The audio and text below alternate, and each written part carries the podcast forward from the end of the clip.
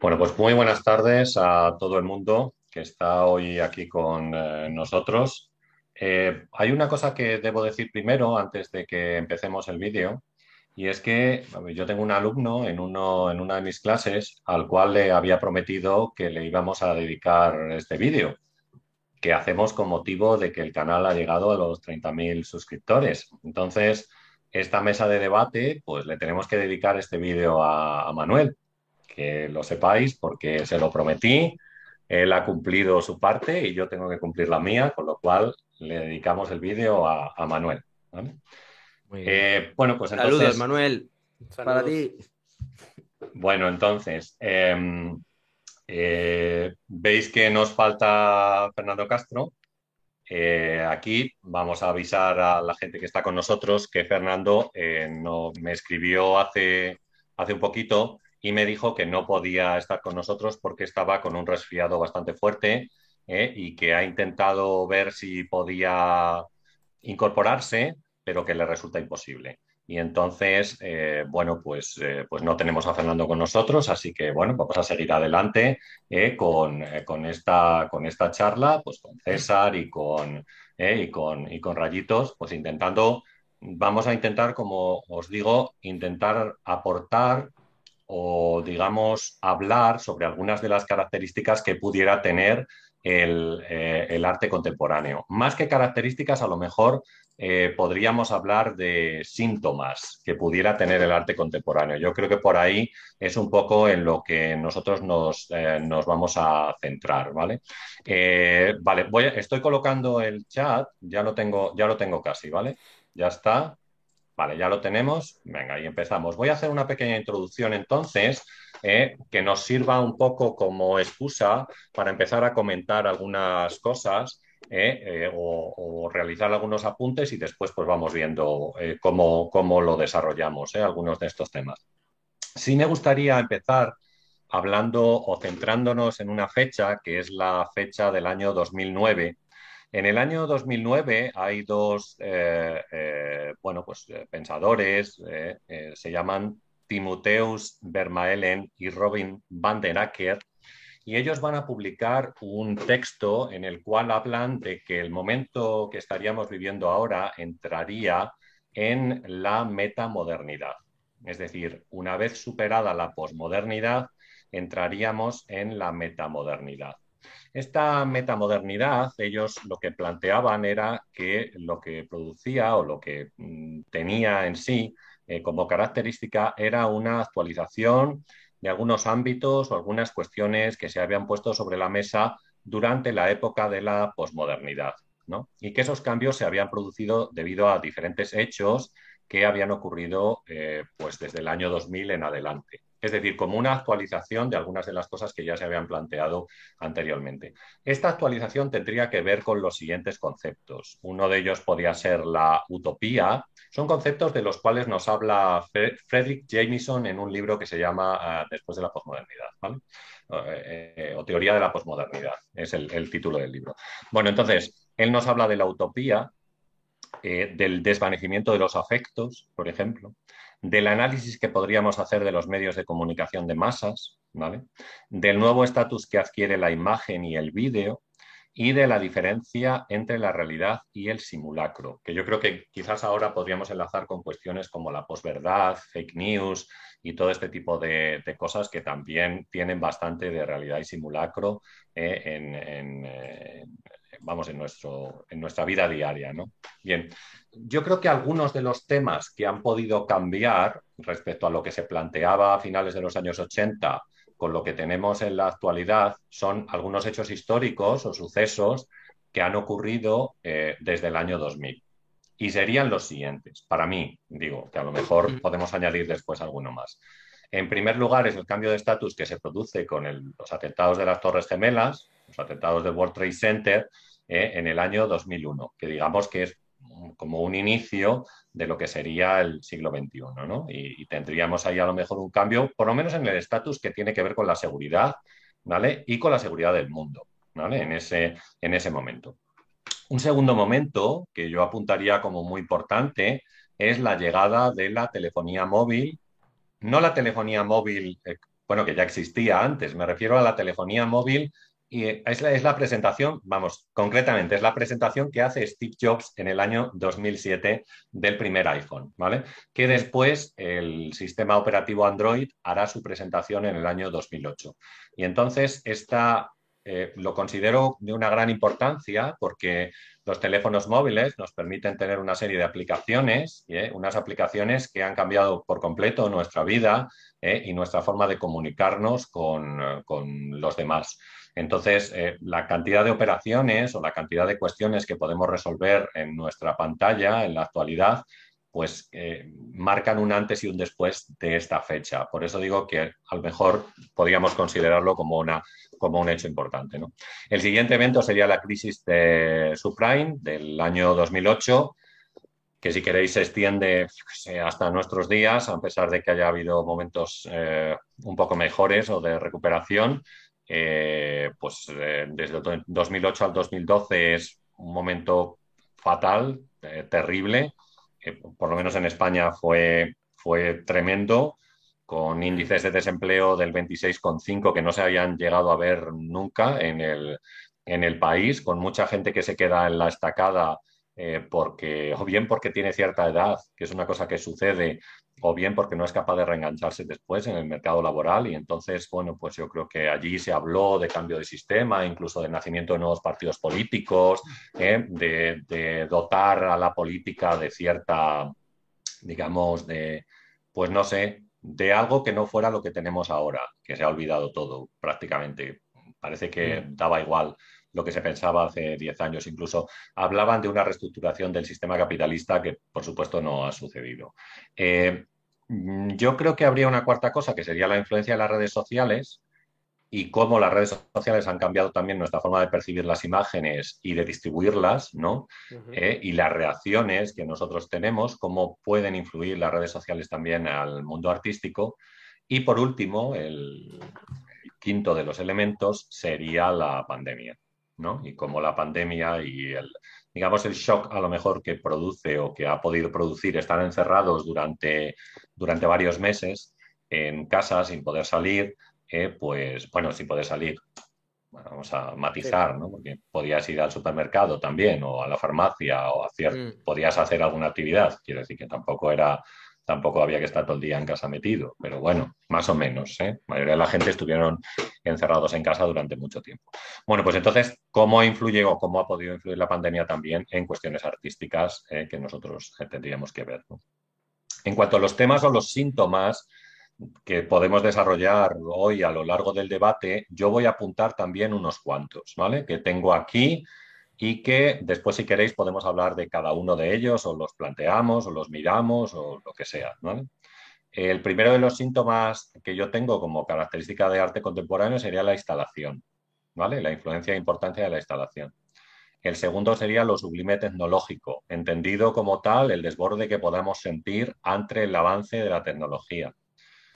El tercero sería el neorromanticismo y la esperanza en un futuro mejor. Ya no hablo de una utopía, irrealizable, sino de un neorromanticismo que nos lleve a una esperanza en un futuro mejor y que pueda ser un síntoma contemporáneo. El cuarto sería el archivo y el tipo de exposiciones donde el archivo es importante, ¿vale? La corriente archivística del arte que en muchos casos nos muestra más documentos que obras artísticas, que pinturas o esculturas, ¿no?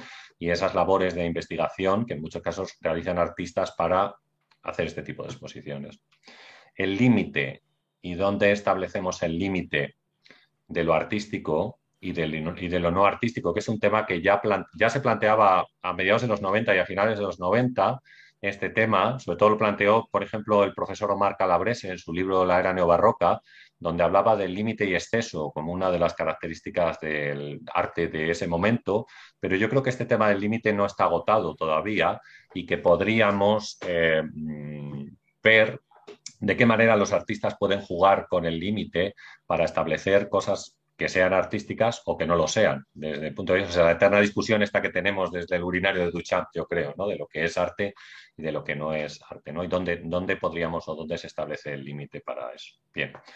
Eh, nos quedan tres apuntes más la belleza conceptual, o sea, no, la belleza eh, estética, sino la belleza conceptual de la idea que el artista pueda transmitir a través de su obra, eh, la nueva estructura del sentimiento, ¿vale? Y cómo ese sentimiento influye en la percepción que nosotros tenemos del arte, de qué manera percibimos el arte actualmente cuando acudimos a un museo y podemos observar alguna de estas obras de las cuales yo estoy, yo estoy hablando, ¿vale?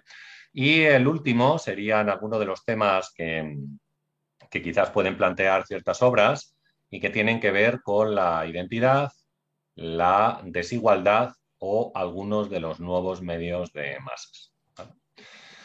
Bueno, yo creo que por ahí, no sé si nos vale un poco como introducción, eh, espero, que, espero que sí, que nos sirva un poco como introducción, no sé, ahora me decís qué es lo que os parece, eh, y va a comenzar César, yo creo, ¿vale? Luego sigue Rayitos y ya vamos tomando apuntes y vamos desarrollando un poco el tema. Eh, hablaba con César, por ejemplo, que no he citado pintura ni escultura, pero que estaría bien a lo mejor hablar sobre el papel que tienen estas disciplinas artísticas, ¿no? También dentro de, dentro de, lo contemporáneo. Eh, mm. y, bueno, pues eh, no sé, eh, comenzamos, César, ¿te parece? comienzas tú hablando un poco, luego sigue Ray, y luego, pues nada, después continúo yo. Sí, este, bueno, vamos viendo, igual y quizás pueda ser un poquito más relajada, ¿no? La, la charla. O sea, yo sé que sus debates tienen una estructura este, un poquito más ordenada, rígida, etcétera. Eh, bueno, pues primero agradecer la, invitación tanto de Rayitox como tuya a, participar con ustedes. y, bueno, sí, quizás yo, yo tengo algunas opiniones, pero también algunas preguntas y, me gustaría también quizás planteárselas para, para ver qué, opinan ustedes o, o, si nos pueden también aclarar un poco la, la, situación. Bueno, Rafa habla de, síntomas, ¿no? Entonces eso hace pensar que, pues el arte está enfermo, ¿no? O sea, el síntoma es una señal que, evidencia que, el arte, o bueno, que, el que lo padece tiene por ahí algún achaque o, alguna dolencia. Entonces, eh, eso sería, ¿no? La primera pregunta, o sea, el arte está enfermo. Yo tenía entendido que ya estaba muerto, ¿no? O sea, que, que ya se había muerto el arte hace, hace bastantes años, por ahí de los años 60, pero quizás este, más bien estamos como en una etapa de, de, constante o eterna agonía, ¿no? Del arte, o sea, el arte agoniza y, y sí, y, quizás eso ha sucedido desde siempre, ¿no? O sea, quizás el arte siempre ha estado como, como al filo del mismo arte, ¿no? Al borde de, de desaparecer o, o no sé, o sea, recuerdo eh, o sea, bueno, hay, una cita famosa, ¿no? De Alexander Rodchenko en 1921 que dijo, este es el último cuadro posible, ¿no? Que eran estos eh, lienzos que era uno rojo, uno amarillo y uno azul, ¿no? Y dijo, aquí ya se acabó el arte.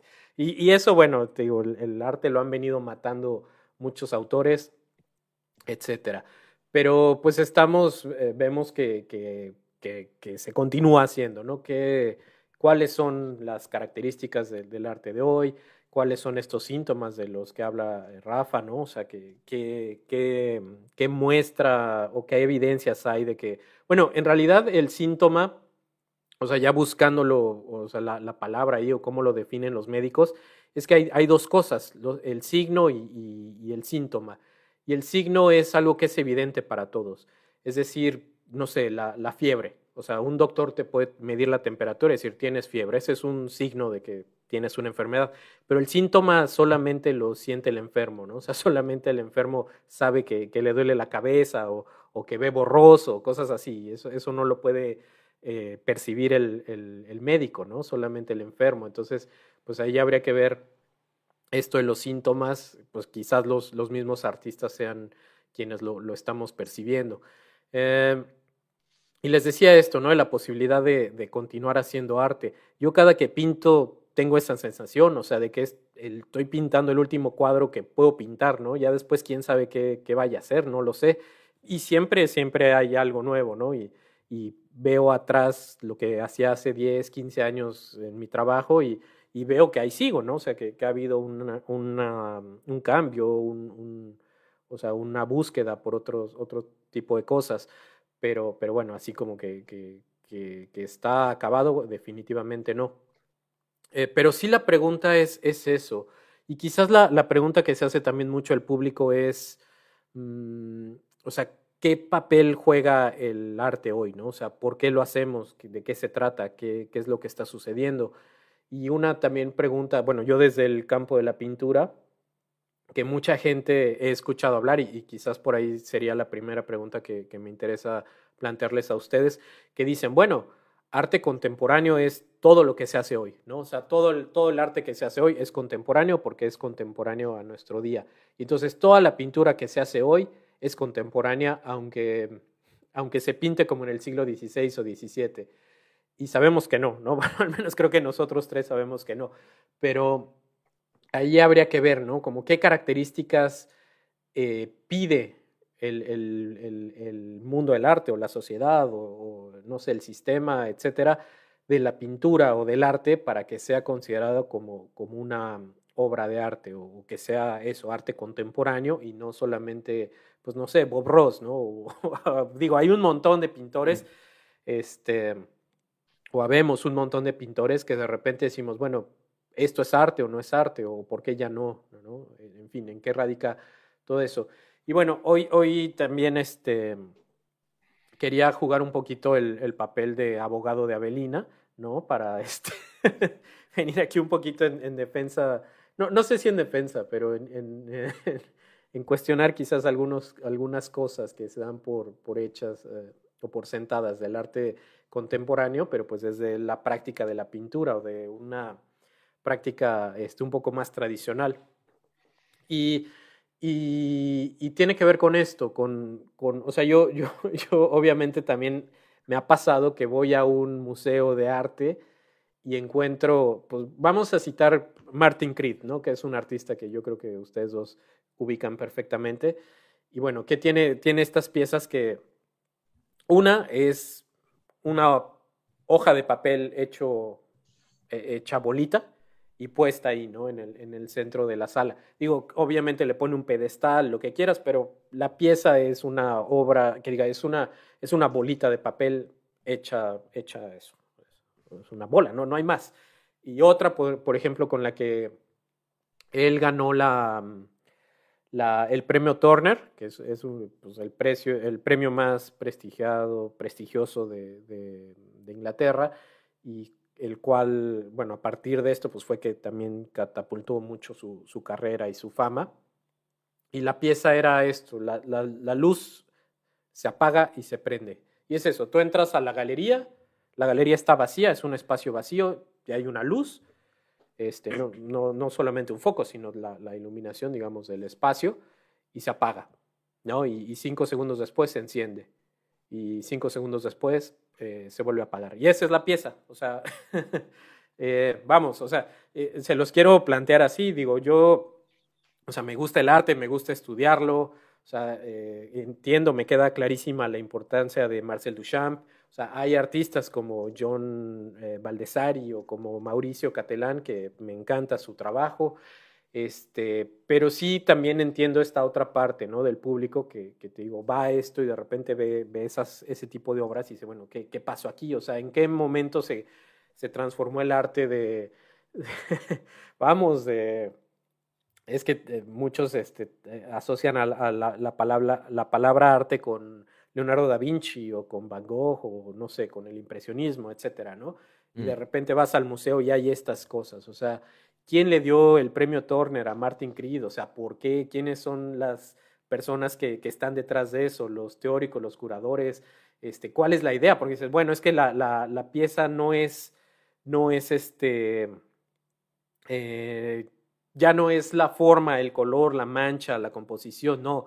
Todo eso ha sido este, quitado de, la obra de arte y ahora nada más queda la idea. Pues, ¿cuál es la idea? ¿no? O sea, se me hace una idea muy, muy, muy simple, muy básica, o no sé, o sea, ¿ustedes qué, qué opinarían de eso? Um, ¿Vas tú? Sí. Vamos así, luego yo he apuntado algunas de las preguntas de César y también pues, eh, pues intentamos, vamos, yo intento también dar una contestación y a lo que tú plantees, pues, eh, pues también animamos a la gente a, a que participen en el chat, que vamos, yo lo estoy leyendo, incluso también si quieren hacer alguna pregunta o alguna cosa, pues que lo vayan dejando por ahí. Venga, vaya, adelante. Pues, bueno, primero muchas gracias, Rafa, por, invitarnos, bueno, por invitarme, lo que a mí, lo que a mí corresponde. Eh, saludos también a toda la gente que está ahora mismo, toda la audiencia, todas las personas que están ahora mismo ahí dejando sus mensajes. bueno, el debate, tal como yo lo he entendido, es un poco características del arte contemporáneo. Yo lo, lo he enfocado un poco como desde el punto de qué es lo que define el arte que se está haciendo actualmente, ¿no? Entonces, como bien comentabais, lo primero que hay que definir es qué es contemporáneo. Porque claro, de hecho, habíamos tenido en su momento un debate hablando sobre a partir de cuándo se puede considerar que el arte que se hace es contemporáneo, ¿no? Había gente que decía que era a partir de Warhol, otras personas de igual te dicen a partir de, de Matisse, otros te dicen a partir, en fin, cada uno tiene su propia, su propia visión respecto a qué es lo actual, lo contemporáneo, ¿no? Si nos basamos en, no sé, los últimos 10 años, o sea, la gente que es de nuestra más o menos generación o que viven en esta franja de tiempo que nos ha tocado compartir a todos actualmente, eh, yo, si tengo que definir un poco qué características veo a mi alrededor cuando veo las obras de otros artistas a nivel internacional, yo creo que una palabra clave sería diversidad. O sea, digamos que en décadas anteriores más o menos se podría clasificar el arte eh, dentro de unos parámetros como mucho más acotados. Habían estos ismos que de alguna manera eclipsaban ¿no? cualquier otro tipo de movimiento que, pudiera haber en esa época y que eran de alguna manera los que marcaban la pauta. Hoy día esto yo creo que cuesta muchísimo más de definir. O sea, tenemos artistas de todo tipo, tenemos artistas que trabajan con todo tipo de medios, como bien apuntaba César, tienes desde obras como la de Martin Creed, ¿no? Con, la luz que se enciende, se apaga. A la vez tienes obras de Neo Rauch, ¿no? Que es un tío que es pintor tradicional, ¿no? De la escuela socialista alemana y como muy, en fin, como muy, muy anclado en lo que viene a ser la pintura de toda la vida, ¿no? Tenemos también, eh, pues, no sé, el, el yo qué sé, Nodrum, ¿no? El Odrum, este, como se llame. Nerdrum. El Nedrum, que también es como volver otra vez a, yo qué sé, volver ahí no sé cuántos años atrás y volver al clasicismo más clásico, ¿no? De, de toda la vida.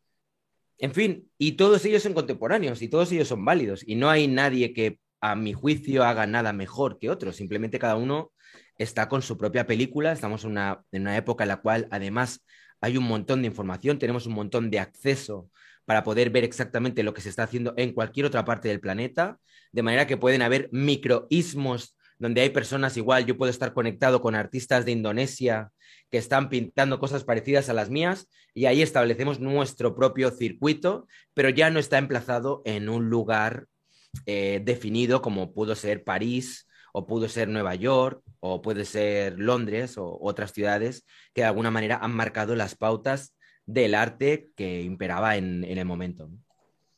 Entonces, eh, partiendo de esa base, si tuviera que definir características del arte contemporáneo, diría por un lado eso, diría que es un arte diverso, que está repartido por todo el planeta, o sea, por todo el globo, con un montón de líneas distintas, diferentes maneras de entender y de enfocar lo que es el arte.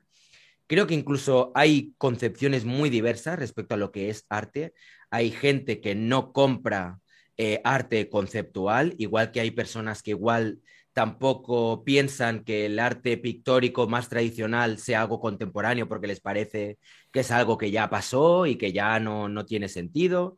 Eh, o sea, hay, hay, de todo. O sea, y yo, si hablando por mí, yo creo que la clave está en aceptar, en aceptar que cada cual puede hacer lo que decía, lo que le dé la gana, que ya no hay una regla que marque lo que es y lo que no es arte. O sea, o quizás es todo mucho más voluble. Y entonces eh, los márgenes, los límites respecto a lo que comentaba también César, ¿no? ¿Qué es arte y qué no es arte? Pues depende un poco del espectador.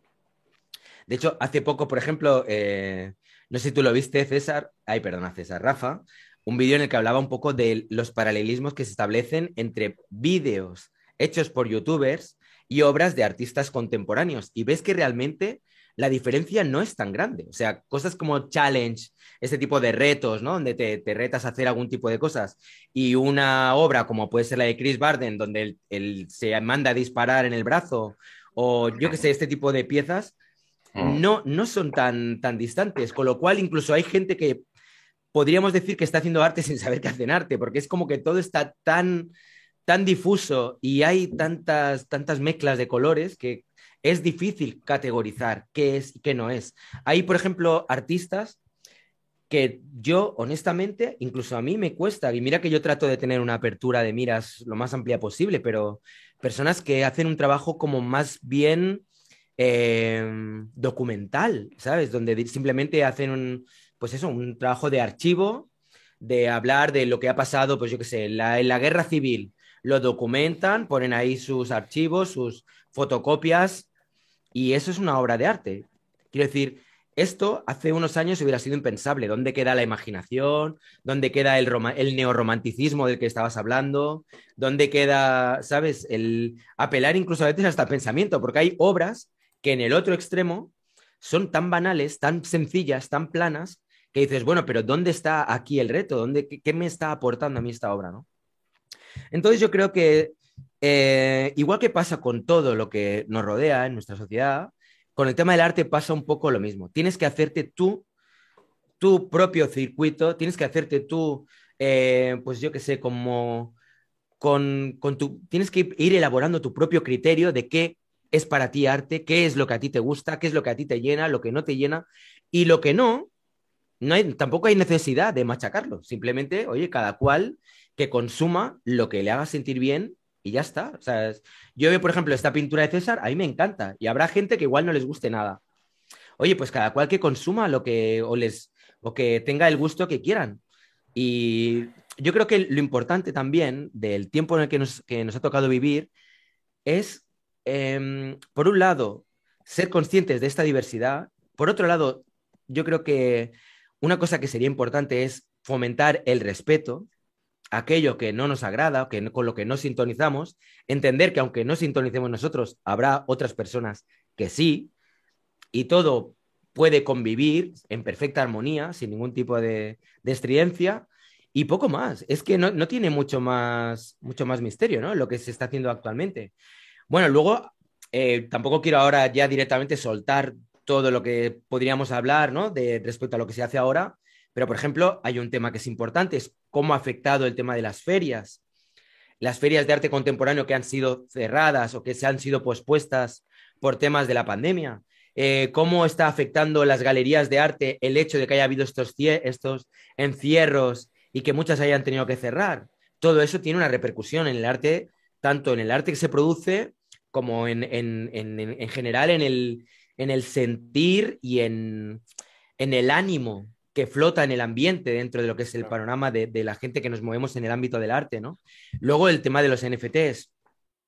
Eh, ¿Qué repercusiones está teniendo el tema de los NFTs? Ver que hay gente que tiene mucho dinero, pero que igual ahora lo tienen en criptomonedas y que prefieren invertir en criptomonedas y especular con criptomonedas. Eso también es otro, otro tema que también está afectando de un modo u otro a todo lo que se está produciendo actualmente. Es decir, lo que decía antes, hay un montón de líneas, hay un montón de diversidad y a partir de ahí, pues yo, si queréis ir tirando hilos y podemos ir desgranando una por una e ir viendo un poco qué es, no sé, que, no sé, e ir un poco como sumergiéndonos en cada una de estas, de estas vías, ¿no? Que todas son, me parecen hmm. realmente interesantes. Hmm. Sí, yo tengo varias preguntas aquí apuntadas y creo que a lo mejor podía intentar contestar alguna de las cuestiones que habéis planteado tanto César como, eh, como Rayitos. Dice la gente en el chat que tenemos una comunidad eh, fantástica y yo también estoy de acuerdo, creo que es verdad. Si sobra alguno, pues nada, ya se le ha baneado, que yo creo que andaba alguien metiéndose con Fernando Castro, así que ya se acabó, muerto el perro, se acabó la rabia. Así que nada. Bueno, vamos entonces, voy, voy a intentar contestar algunas de las preguntas que tenía apuntadas, algunas de las cosas. Eh, y la primera de ellas era, decía César, que, que a lo mejor debíamos plantearnos cuál es el papel que juega el arte en el día de hoy, ¿no? En el mundo actual, Y yo eh, creo que tendríamos que verlo en muchos casos eh, como si fuera un espectáculo. O sea, con, la misma idea de espectáculo que nos hablaba Guy Debord. Y es decir, porque acudir al museo también es acudir a consumir. Consumimos cultura, en este caso, pero consumimos cultura igual que podemos consumir cualquier otro tipo de cosa, igual que podremos adquirir un producto en una tienda eh, y, pagar por él. En muchos casos también pagamos por acudir a los museos.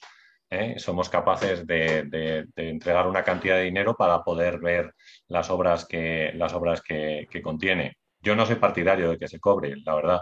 En la mayoría de los museos, sobre todo en museos que, son pequeños o tienen pocos visitantes. Me refiero a, no, no hablo, por ejemplo, del Reina Sofía ¿no? o del Museo del Prado, Mm. Bueno, en esos museos me parece bien, porque el que va, va a haber obras específicas en muchos casos, pero, pero en pequeños museos yo no soy partidario. Pero bueno, sí yo asociaría, eh, y esto tendría que ver con una de las características del arte contemporáneo, que sería el uso y abuso en muchos casos de la instalación, ¿no? De cómo el cubo blanco eh, continúa, pero ha dejado de ser, digamos, lo más importante que a lo mejor podría existir en una sala y cómo en algunos casos se habilitan grandes espacios para poder albergar este tipo de obras que la gente puede observar desde, distintos puntos de vista, recorrer, participar, asombrarse por las luces, pantallas u otros elementos que pueda tener. Eso no deja de formar parte de lo que sería un espectáculo eh, que tú acudes al museo para poder verlo y te sorprende pues a lo mejor con el mismo grado que la última película de, de Spider-Man que puedes ver en televisión, ¿no? Yo creo que por ahí a lo mejor tendríamos que, ver eh, en parte el papel que juega, que juega el, arte. Eh, no yo no estoy diciendo que haya desaparecido el cubo blanco porque creo que sigue vigente y sigue activo. Es decir, pero a lo mejor los museos tienen una sala dedicada eh, exclusivamente para o que la cual se pueden realizar grandes instalaciones. Esta es una cosa que venimos observando en la mayoría de los museos que se han construido en los últimos 20-25 años. Así que si tenemos una sala de turbinas, por ejemplo, en el Tate Modern de Londres, donde se puede realizar este tipo de, de, de instalaciones, o no sé, en el museo donde yo trabajé, que era una cárcel, sabéis, la sala principal eran los dormitorios de los presos, con lo cual estábamos en lo mismo. ¿Había cubo blanco? Pues, sí, pero era un, lugar enorme que capaz de albergar grandísimas instalaciones, ¿no? O sea que es, o sea que yo creo quizás por ahí yo lo vería como espectáculo, el, tema del papel del arte, en, no, no, en 100%, pero en gran parte. Eh, otra de las preguntas que se planteaba es ¿Cómo consideramos, qué diferencia puede haber entre una obra que, sería, contemporánea y una que no lo sería? O sea, si, podemos establecer una diferencia, y yo ahí a lo mejor discrepo un poco y digo que creo que sí.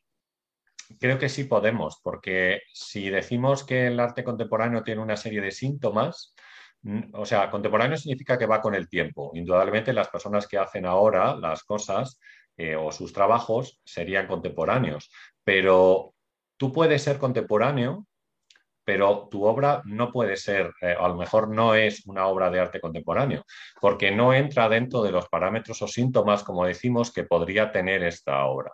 El otro día, que yo creo que estuvimos hablando también con César, me parece, yo aludía al libro de Giorgio Agamben, ¿vale?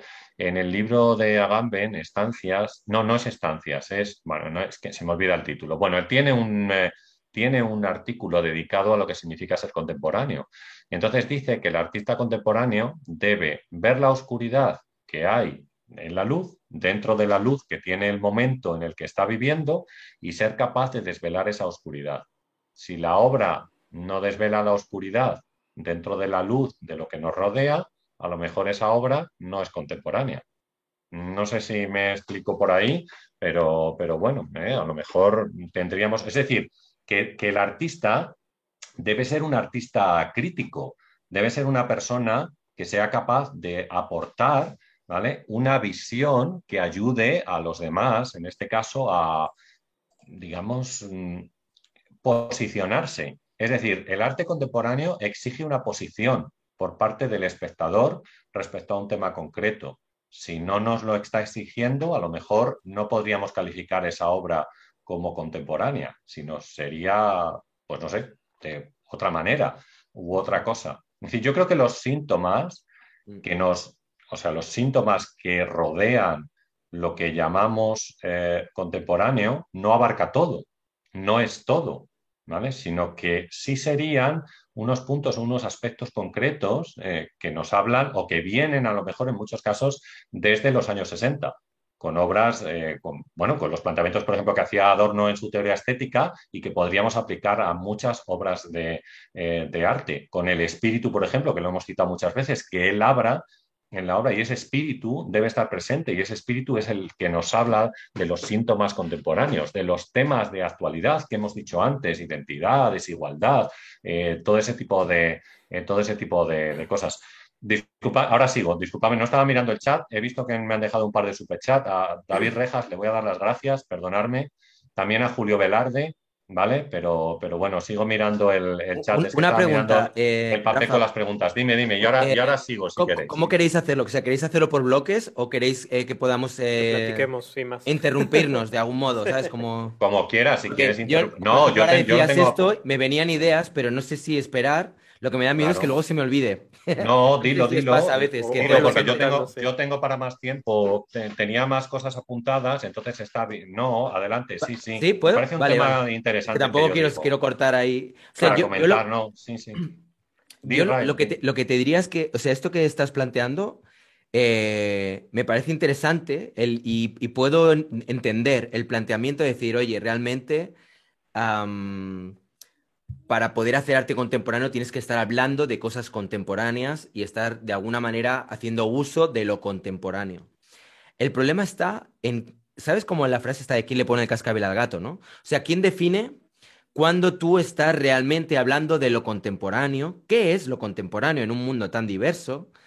Em, ¿Cuáles son los formatos adecuados para poder hablar de lo contemporáneo? ¿Cuáles son los medios para poder hablar de lo contemporáneo? Quiero decir que el, planteamiento de entrada puede sonar interesante, pero luego a la hora de, de, alguna manera delimitar y decirle a alguien, tú lo que haces es arte contemporáneo o no, entramos en un juego que puede ser muy perverso en el cual alguien se arroja la potestad de poder decir a otros si lo que está haciendo es o no es contemporáneo. Entonces, si alguien pinta, por ejemplo, algo con óleo, ya no es un medio contemporáneo, puesto que es un medio como antiguo. ¿Sabes? A eso me refiero. Quiero decir, el medio no lo define. Entonces, si ahí, ahí estamos de acuerdo en que el medio no lo define, ¿no? Tú puedes pintar con óleo y hacer algo contemporáneo. Hasta ahí sí, vale. Entonces, si no es el medio, lo siguiente que definiría lo que es contemporáneo o no tendría que ser por narices la temática, ¿no? Vale, entonces la pregunta es, ¿qué temáticas son contemporáneas y no son clásicas? Porque las temáticas clásicas, muchas de ellas, pueden ser contemporáneas, es decir, el miedo, la guerra, eh, yo qué sé, la... En fin, todos los, de grandes debates clásicos, ¿no? Nacimiento, muerte, amor, desamor, odio, envidia, celos, todo, este tipo de, de, temáticas eran contemporáneas hace 500 años y ahora lo siguen siendo. Quiero decir, eh, yo, bueno, ahí ya, ya la otra vez estamos platicando, ¿no? De nuevo. Eh, y, pero digo, son las cosas que yo me quedo pensando también cuando, cuando debatimos. Eso que te decía, que, que creo que está más como en, en, la forma de hacerlo. O sea, no, sí, como dices, las temáticas pues son las mismas temáticas de siempre. Mm. Eh, y los materiales igual, puedes decir la pintura o el dibujo, la representación. Tú dices el óleo, pero bueno, la pintura puede ser cualquier material, ¿no? Sí, sí. Eh, la escultura, etcétera. O sea, al final los medios también son los de siempre, el cuerpo, tenemos el cuerpo o el sonido, o sea, con esas cosas hacemos arte, las palabras.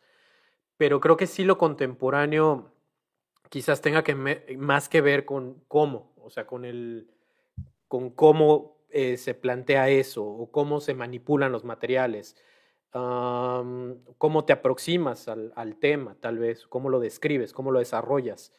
Mm, es, es, digo, obviamente es un tema muy, muy complicado, pero a ver, vamos a, eh, quizás poner algún, algún, ejemplo, regresando a lo que decías de, de los videos. Mm.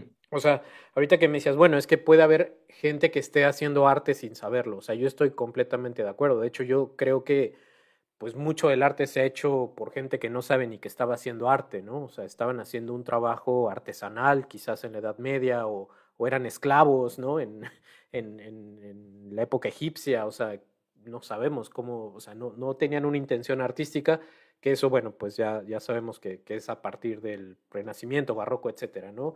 Mm. Eh, entonces sí, yo, yo creo que es posible, por supuesto, hacer, hacer arte sin, sin que uno se dé cuenta. Y, y en esto que decías, bueno, de los youtubers, uh, igual era, era, un, era un síntoma que yo tenía anotado, o sea, sí vamos a romper quizás un poquito con, con la estructura era, demasiado no rígida, sé. Mm. pero no, a mí no se me pierden las ideas porque las tengo anotadas. Eh, pero un síntoma esto, ¿no? Que, que igual yo lo escuchaba en un video de Rafa, que decía, bueno, pues ¿cuál fue el gran arte del siglo XX? Definitivamente no fue la pintura ni la escultura, ¿no? Sino el cine. O sea, el cine es el, arte que, que, era el arte nuevo en el siglo XX y que es el que realmente lo representa y estamos creo que de acuerdo en eso. Eh, la pintura quizás fue en el siglo XVII, XVIII.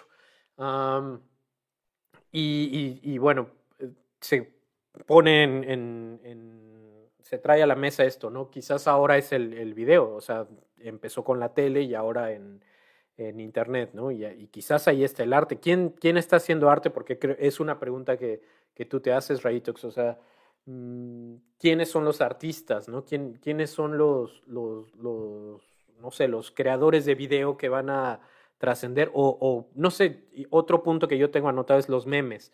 O sea, yo siento que hay mucho meme en el arte hoy. O sea, los mm. jóvenes, o sea, porque también estamos hablando a veces, uno habla de arte contemporáneo refiriéndose a artistas que nacieron allá en los años 50, 60, ¿no?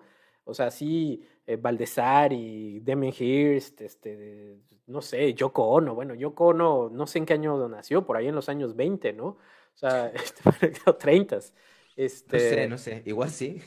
Sí, sí, sí. 80 sí. años ahora, yo creo, andará por ahí, ¿eh? por, por los 80 posiblemente, sí, sí. Sí, es, es gente de, de, los años 30 que, que, hizo su obra en los 60.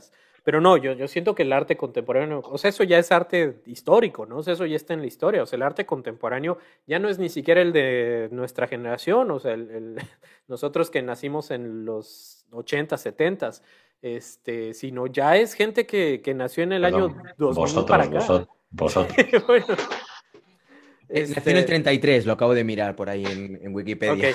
Tenía curiosidad de cuándo nació. Sí, no, pues sí, ya, ya, ya, ya, es, ya es bastante grande. Sí. Eh, pero no, el arte que, que, que, que, están haciendo los jóvenes ahora, ¿no? O sea, que yo ya no entiendo. O sea, sinceramente, yo ya no entiendo el arte que están haciendo los jóvenes. Eh, o sea, todo, te digo, todo este Mauricio Catalán, ya, me queda clarísimo que eso es arte y no, no, no, me encanta. Pero ya el arte que están haciendo los chicos que tienen 20 años, 25 años, yo en serio ya no lo entiendo. Y, y sí, mucha, o sea, por ejemplo, mucha de la pintura más, más eh, actual, que era la que tú también enseñabas la otra vez, Rayitox, de cómo está ugly painting, mm. este, pues sí ya tiene que ver más con los memes, con, la, con lo inmediato. O sea, yo creo que sí ya tiene mucha relación con lo que está pasando en TikTok, con lo que está pasando en, en redes sociales, etcétera. Este, eso, eso sí yo ya no lo entiendo y, y quizás este sea lo, lo, lo, que, lo que habría que observar, ¿no? ¿Dónde está? O sea, ¿dónde está sucediendo el arte hoy? ¿Y qué es, no? ¿Qué características tiene? Sí, ya Martin Creed ya es una cosa que ya... Ya, ya, no, eres, ya no eres un artista contemporáneo, César. Eres un artista no, no. old school, tío. Sí, sí, definitivamente. Ah. yo, perdona. Dale, dale. Voy, sí. No, yo creo que hay, o sea, yo creo que sí existe una diferencia y eh, quiero insistir un poco en, ello, ¿vale? Que sí existe una diferencia entre, entre lo que consideramos arte contemporáneo y, y, no he encontrado la frase de Agamben, os la voy a leer, que no me cuesta nada. Dice, contemporáneo es aquel que mantiene una mirada fija en su tiempo para percibir no solo sus luces, sino su oscuridad. Todos los tiempos son para quien experimenta su contemporaneidad oscuros. Contemporáneo es, justamente, aquel que sabe ver esa oscuridad, aquel que está en condiciones de escribir humedeciendo la pluma en la tiniebla del presente. Bueno, es muy bonito y suena así como muy poético el, el sí, tema. Pero... ¿eh? Vale. No, hombre, no te quedes así, que está bien. No, a, a, a, mí me suena no, lo que es al... el tema, ¿no? Tienes miga. No, no, sí, no? sí, está bien, está bien, pero es un Al autor que... de, de, Calvin and Hobbes, ¿no? Que estaban hablando la otra vez.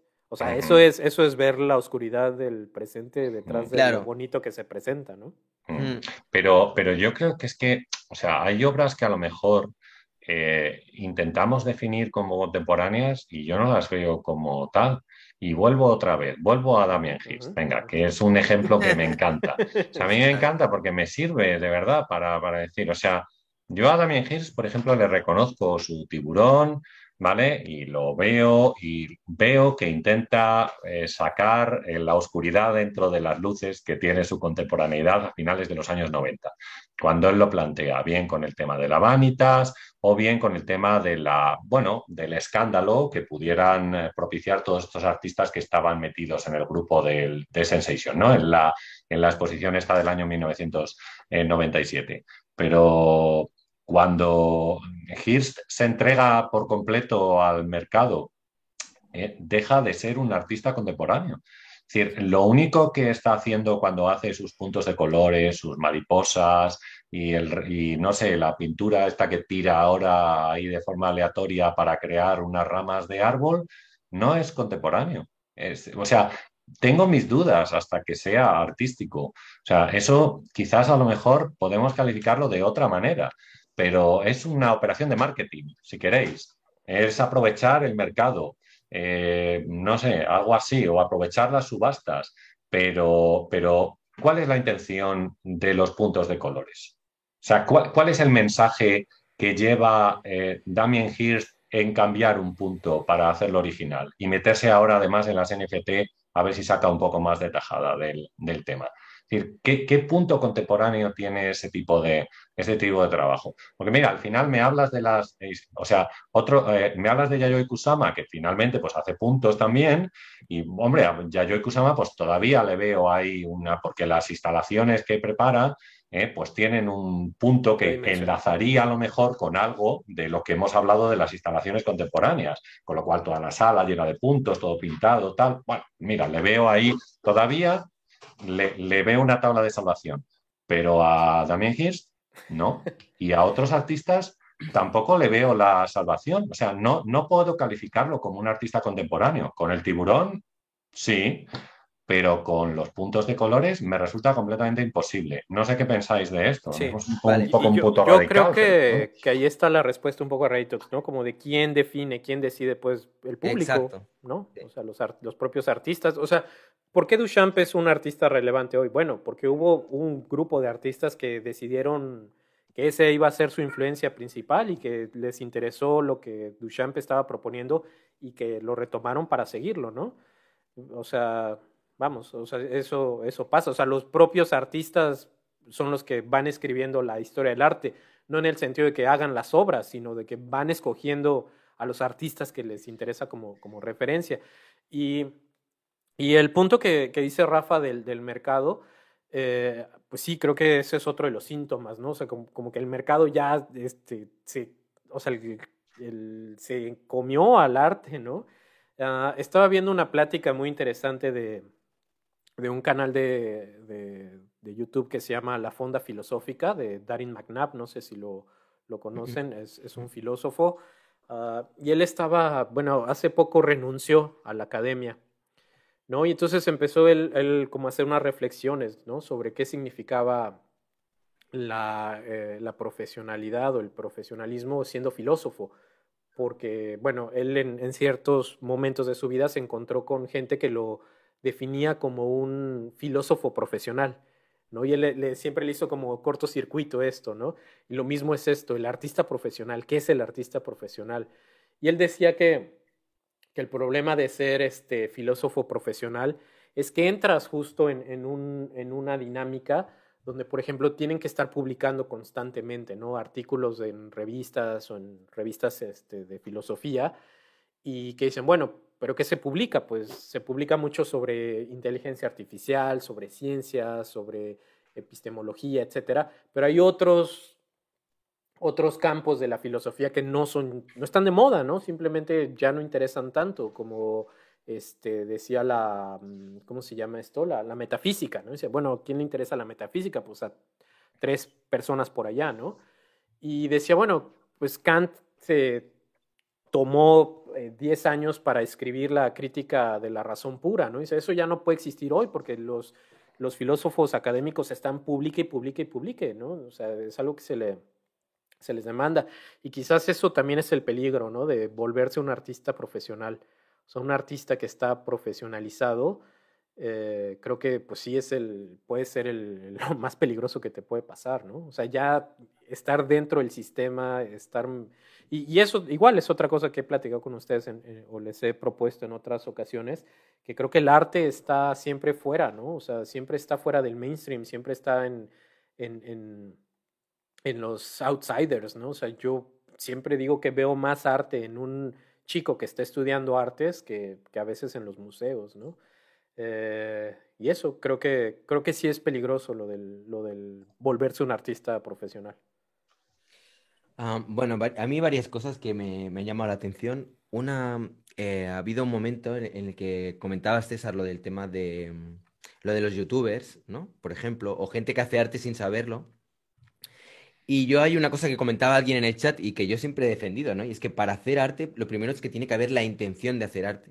O sea, estos youtubers, por ejemplo, de los que hablaba en este vídeo, hacen arte pero sin ser conscientes de que están haciendo algo que es muy parecido o con lo que se podría establecer muchos paralelismos con otras manifestaciones artísticas que sí estaban concebidas como obras de arte, ¿no? Pero no lo son precisamente por ese pequeño detalle tan sencillo como el que no hay la intención de querer hacer arte.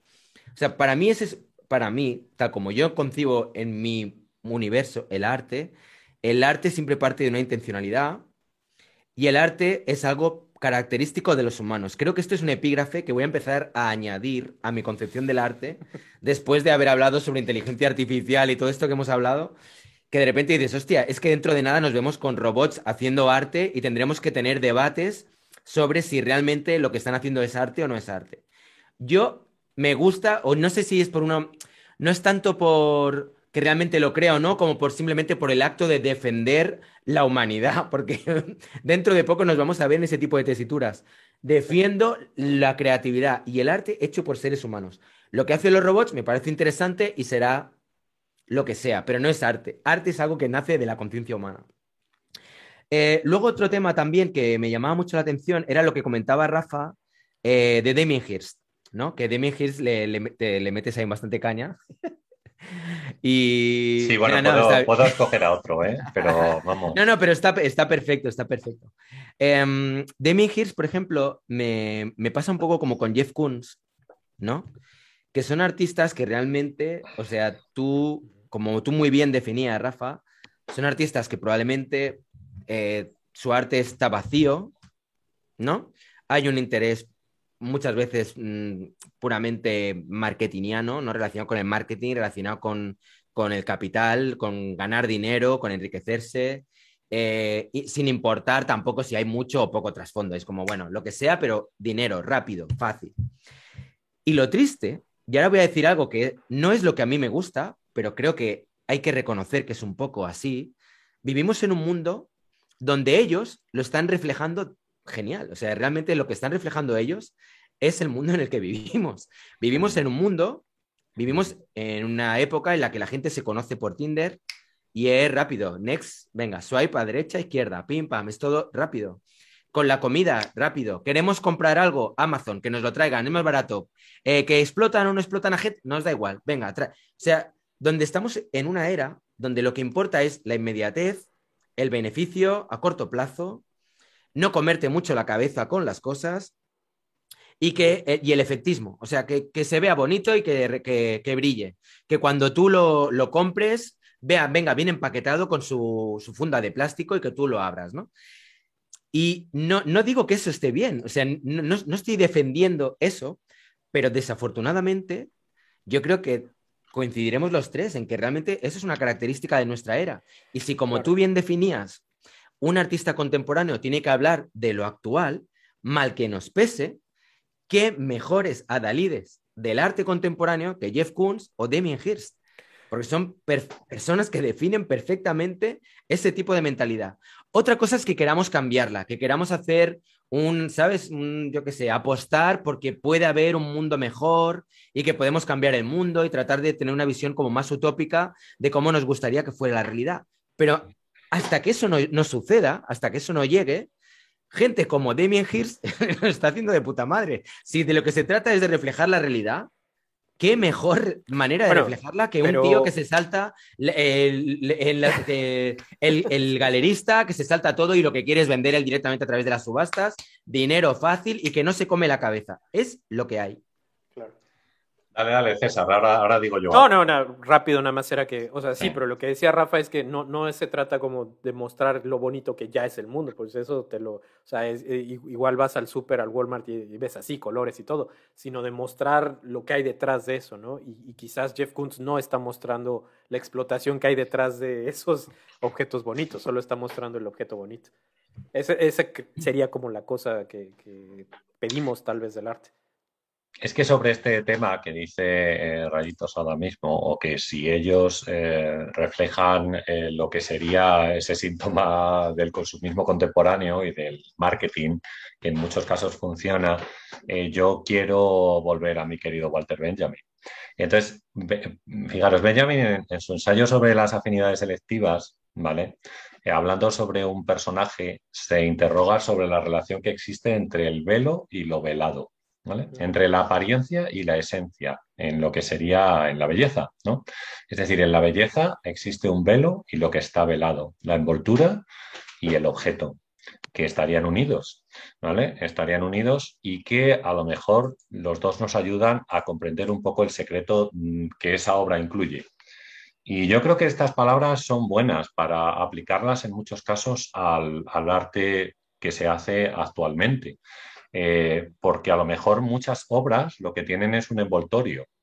En muchos casos será un envoltorio kitsch, cute, kawaii, eh, cookie, como queráis llamarlo, y ese envoltorio cookie puede conectar fácilmente con el público porque estamos en un momento en el cual el desvalimiento y, digamos, el, empatizar con el débil, eh, pues nos, nos gusta digamos que sí podría ser considerado un síntoma contemporáneo, pero lo que hay que ver es si debajo de ese envoltorio que tiene la obra existen esos aspectos eh, de oscuridad que hemos hablado antes y de los cuales nos citaba Agamben. Si, si, la obra se queda solo en el envoltorio, yo para mí no es una obra contemporánea, pero si debajo del envoltorio todavía existe esta, esto que dice Benjamin, ¿no? Esta esencia, ¿eh? Eh, o sea, la, unión que define el secreto que debe tener la obra, si encontramos el secreto debajo del envoltorio, perfecto, adelante. Pero eh, somos nosotros los que estamos aquí, yo creo, también para criticar ese tipo de trabajo y para decir, oye, mira, esto no es, esto no, este no es el buen camino. Puede existir ese camino, por supuesto que lo hay. Hirst, Kunz, todos estos grandes lo practican, pero a lo mejor no es el camino que pensemos o que pensamos para, eh, para el arte. Eh, y, para definir esos trabajos como, contemporáneos. Bueno, hablando de Kiss, por ejemplo, pues Jeff Koons está ahí a tope, ¿no? En, ese tema, en el envoltorio eh, que, tienen, que tienen las obras. Quizás nos quedamos con, solamente con estos tres o cuatro artistas grandes o que parece que triunfan en el mercado y quizás hablamos de ellos porque son los más conocidos o los que más pueden llegar al público.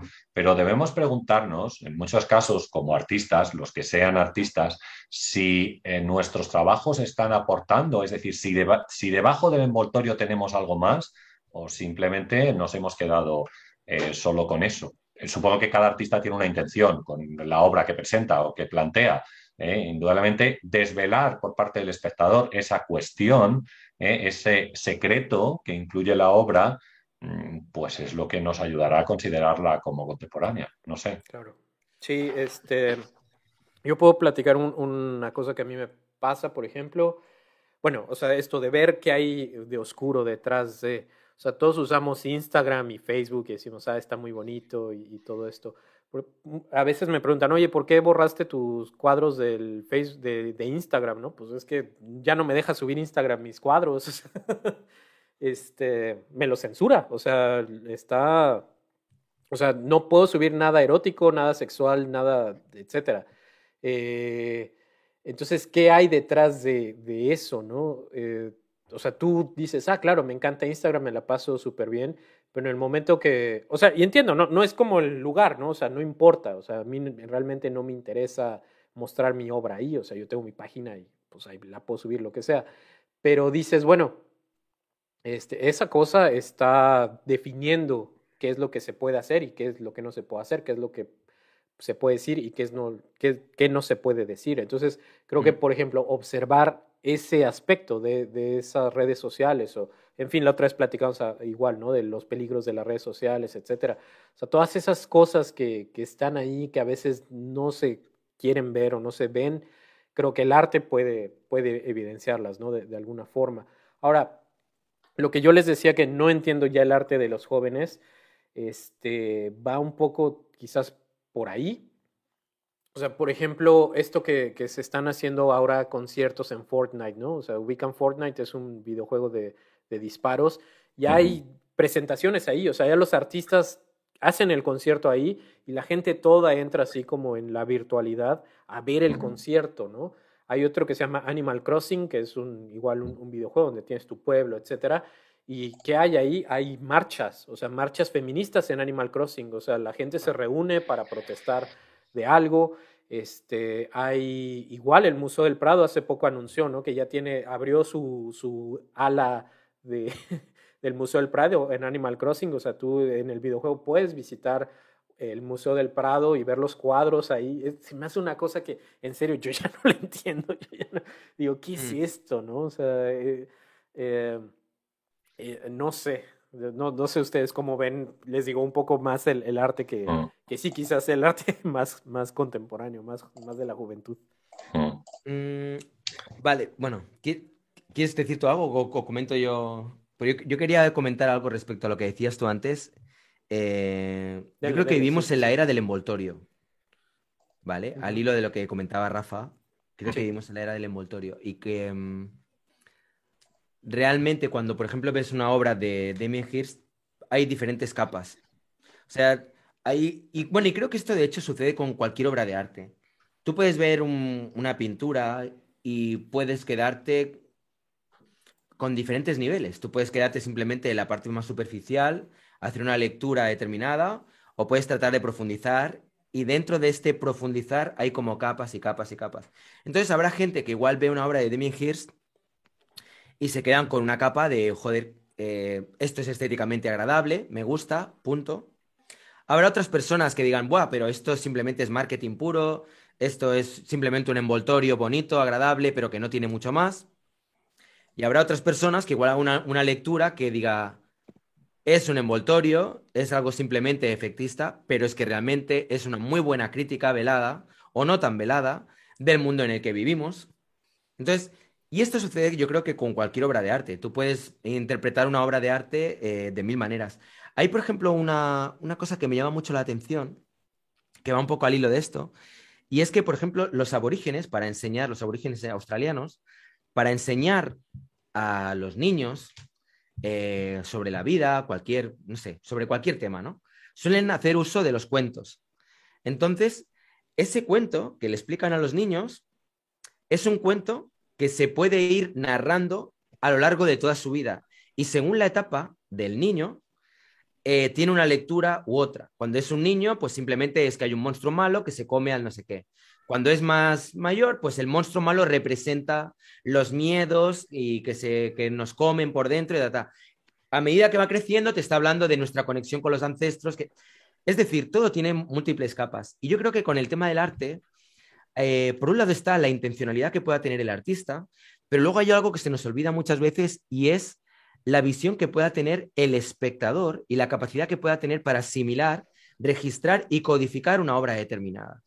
Es decir, cuando tú ves una obra de arte, según tu nivel emocional, la, la, vida que hayas tenido, tu propia historia personal, tu conocimiento cultural, etcétera, podrás profundizar más o menos al ver esa pieza. ¿Sabes? Es como, me viene, pues que bueno, es como la, tienes aquí, ¿no? Por ejemplo, tienes ahí tu obra, César, pues me sirve como ejemplo, ¿no? Habrá gente que verá esa pieza y dirán, ah, qué bien hecha, qué técnica tan buena, qué tal. Otras personas que se centrarán en qué me está contando, esto qué es una manifestación, bla, bla, bla, bla, bla. Otras personas, yo qué sé, estoy diciendo un ejemplo, ¿es? No, no veo bien la pieza, no sé exactamente lo no, que No, te preocupes. Y otras personas que igual dirán, bueno, pues es que nos está hablando de la humanidad cuando trata de revolucionarse o trata de rebelarse contra la tiranía, de ta, ta, ta. Diferentes capas. Y yo creo que eso es algo de lo que se habla poco. Se habla mucho del mensaje que quiere codificar el artista, pero se habla poco de la capacidad que tiene el espectador para poder desgranar y poder extraer información al ver una obra determinada. Nada, simplemente era eso. Yo quería comentar también una cosa, estaba poniendo una cosa en el chat, pero lo comento ya, ya mismo. Y es lo, es lo siguiente. Mirar, hay, una, hay un pequeño texto que también quería leer, vamos, un, párrafo pequeño, eh, ahondando un poco en el tema. Este texto está sacado de un libro de eh, Boris Groys. Él dice lo siguiente, dice, el hecho de que el público perciba muchas obras de arte contemporáneo como imágenes débiles conduciría a que cualquier, a que cualquier persona se piense como artista. Es decir, que cualquier persona cree que puede ser artista y que entonces puede publicar sus fotos, vídeos y textos. De este modo, el arte, sobre todo el arte en la red, es un caso de la desdefinición del arte que se ha iniciado eh, en el último, eh, en el siglo pasado, o sea, digo yo que se refiere a los años 90 del siglo pasado. Pero me interesa sobre todo ese punto de decir que en muchos casos las personas perciben el arte contemporáneo como una imagen débil y no, no debería ser así porque eso invita a cualquier persona a que cualquiera puede ser artista y eso no es la realidad, no es la, no es la verdad. Cualquier persona no puede ser artista ¿eh? porque yo creo que necesita eh, algo más que simplemente ponerse delante de un lienzo y empezar a pintar. Tiene que tener, como hemos dicho, esa obra tiene que aportar algo más, tiene que tener un punto mayor que, la simple realización de un, eh, de un trabajo. Decía Rayitos ahora que, bueno, o César creo que ha sido, hablando sobre la red social, eh, y que eh, en muchos casos lo que estamos acostumbrados en las redes sociales es a la mentira. Es decir, al postureo que pueda existir de muchas imágenes, de gente que toma varias, por supuesto, escoge en la que mejor está e incluso retoca para que sea más agradable al público. Esa es, la imagen débil, no existe duda. Vamos, creo yo, de que esa es, porque lo que estás buscando en este caso es adaptar esa imagen para que obtenga una reacción mucho mayor de la que podía haber obtenido eh, de otra manera. Pero quizás es un comportamiento que nosotros tenemos en nuestra, en nuestra, en nuestra vida. Digo, porque a veces cuando vamos a la frutería, por supuesto que queremos las manzanas más guays y más cool de todas, ¿eh? las que brillan más y están más verdes o rojas antes de comprarlas. incluso se hace una selección de manzanas para que lleguen al público las que mejor, en las que mejor, las que mejor condición están.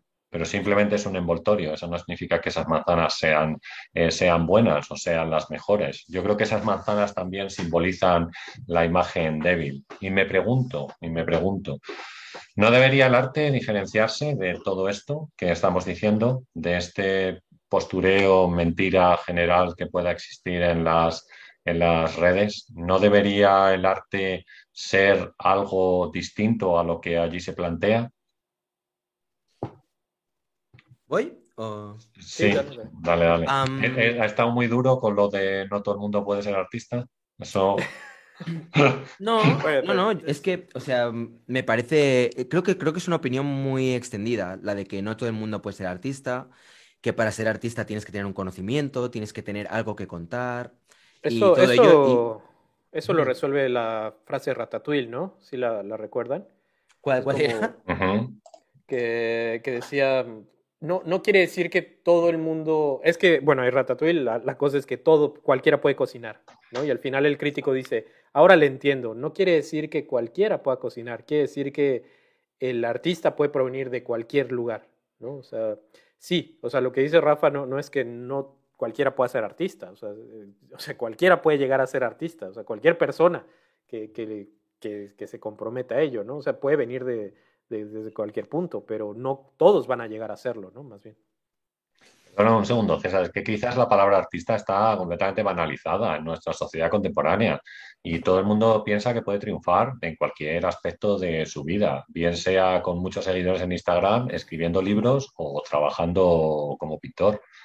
Entonces, a lo mejor eh, estaría bien, estaría bien eh, reflexionar también un poco, no, o sea, que no me refiero solo a artista como alguien que pinta o que esculpe o que realiza instalaciones o obras conceptuales, sino en otros muchos ámbitos de, la vida, ¿vale? Eh, interrumpí yo a Rayitox, pero tenía algo anotado de, de, lo de los síntomas. Y creo que un síntoma es ese, como la urgencia, ¿no? Por sentirse artista, o sea, por demostrar que uno es artista, por ser reconocido como tal. Y creo que ahí el problema es eso, que, que, que en lugar de estar buscando como una idea artística o explorar algo desde una forma artística, más bien lo que uno está buscando es prestigio, ¿no?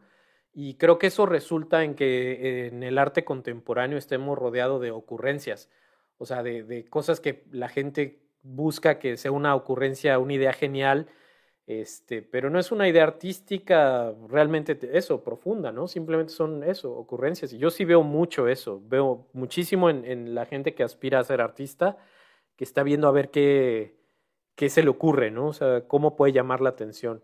Y creo que ese eh, sería un síntoma del, del arte hoy. Mm. está, la realidad. Sí, o sea, yo, imagínate que vamos a centrarnos en la fotografía, ¿no? La fotografía hoy día con un móvil, cualquiera puede hacer fotografía, ¿no? Es algo que está al alcance de todo el mundo. Entonces, eh, ¿qué define que alguien sea fotógrafo o no? ¿no? Entonces, tú haces fotos, si haces fotos, eh, en el momento en que estás haciendo la foto, estás ejerciendo de fotógrafo, fotógrafo amateur, quizás no profesional, pero estás ejerciendo por un momento de fotógrafo, ¿no? Sí. Puesto que estás haciendo la acción de hacer fotos. Otra cosa es que vivas o no vivas de ello. Eso ya sería otro tema. Bueno, creo que igual, muy relevante. entonces, con el, con el tema del arte en general, que podría englobar perfectamente también la fotografía, pero sirve para pintura, instalación, performance, lo que quieras.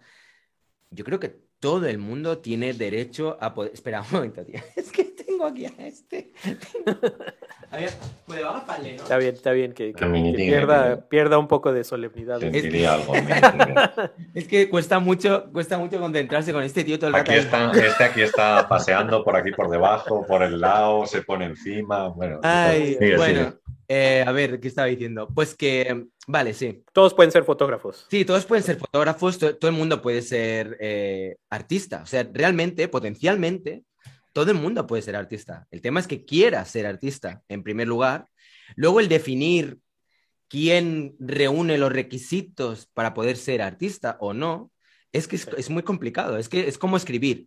Antes, para escribir, cualquiera podía escribir, ¿no? Yo me pido aquí una libreta, me pongo a escribir. ¿Soy escritor? Bueno, si de repente una editorial me publica mis libros y se venden como churros y vivo de ello, habrá gente que me dirá, eres un escritor pésimo, pero vivo de ello, soy escritor, ¿no?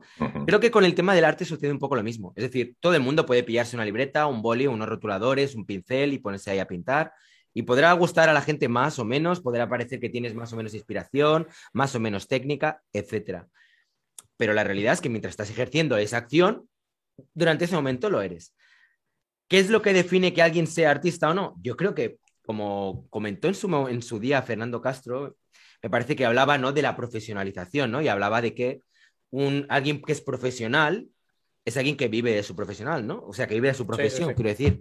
Entonces, si tú eres pintor, vives de tus cuadros y además te va bien, pues podrán decir lo que quieran, pero eres pintor aunque tu pintura sea un asco, aunque no le guste a nadie, o le guste a muy poca gente, o sea muy comercial, o lo que sea, pero eres pintor. Entonces, sé que es un tema polémico porque hay mucha gente que dice, oye, yo me he pasado no sé cuántos años estudiando, trabajando, y de repente llega aquí alguien que no tiene ni puñetera idea y está compartiendo galería conmigo. O sea, yo me he hecho mi carrera de Bellas Artes, me he pateado no sé cuántas galerías, me he leído no sé cuántos libros de arte, bla, bla, bla, y de repente tengo aquí a alguien que se ahí se ha sacado un de esto que.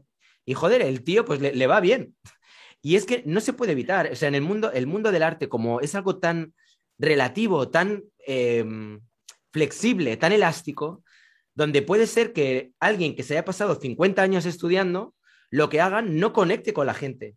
Y alguien que no tenga ni puñetera idea, se pone a hacer unos garabatos y dices, hostia, mira qué simpático. Y hay mucha gente que les gusta y lo compra. Es, es un mundo que es muy complicado, porque no es como la medicina, o yo qué sé, o como cualquier otra carrera donde realmente tienes que tener mm. una formación porque va la vida de la gente en ello. El mundo del arte se basa en el gusto. Es decir, a mí me puede gustar más o menos lo que hace César, o lo que hago yo, o lo que, lo que hace Paloma Pájaro, que veo ahí tú, el cuadro que tiene detrás. Mm. Y, y, quién dictamina que mi gusto sea correcto o sea incorrecto? No podemos dictaminarlo. Nos guste o no, es así. Entonces, tú puedes tener una formación, yo creo que por tu propio mm. placer, de querer aprender, de querer enriquecerte, de poder tener más herramientas para poder expresarte, pero mm, definir que eso no es profesional va a ser siempre algo como muy, mm. muy etéreo. Pero hay una cosa que yo creo que sí podemos hacer, rayitos. Es decir, no podemos, o sea, no podemos orientar el gusto de, la gente, pero sí podemos, o sea, sí podemos criticar el tipo de trabajo que se presenta delante de nosotros. Eh, no digo que pueda entrar en el gusto del público o no, lo mismo entra perfectamente en el gusto del público. No tienes más que ver el éxito que tiene la exposición de Jeff Koons, por ejemplo, en el Museo Guggenheim de Bilbao, donde van, iban, perdón, el pasado, familias ahí a tomarse fotos y selfies con los diferentes perritos y todos los elementos. Claro, eso es un triunfo de la exposición. Ahora, lo que le corresponde en este caso al crítico eh, sería, oye, decir o avisar al público de, oye, mm, eh, eh, a lo mejor os estáis equivocando y lo que estáis acudiendo a visitar, ¿vale? No es más que una operación de kitsch, es una envoltura de lo que debería ser el arte. Quizás el arte no, no debería ir por ese camino, sino que debería ir por, eh, por, otro.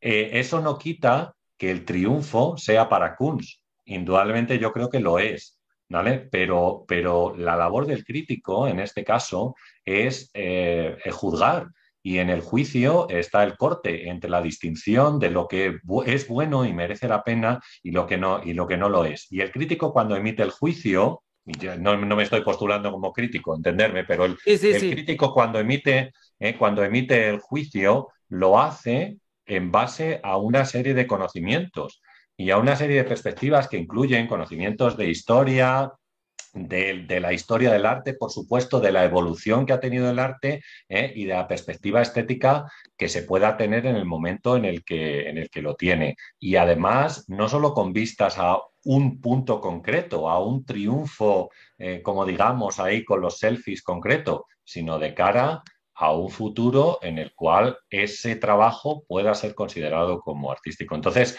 mm, el público puede ir por un lado. Mira, alguien ponía en el chat lo siguiente, y es, y es, ¿por qué en el festival este Benidorm, ha habido un, festival aquí en Benidorm, que es una ciudad de, playa, este, César, en el cual eh, decidían qué canciones debían mandar a Eurovisión, que es como un festival de todos los países de Europa que organiza Televisión Española. Entonces, el voto del público no ha coincidido con el voto del jurado profesional. El jurado profesional ha votado de una manera y el voto del público votó de otra completamente contraria. y yo creo que este ejemplo nos vale perfectamente.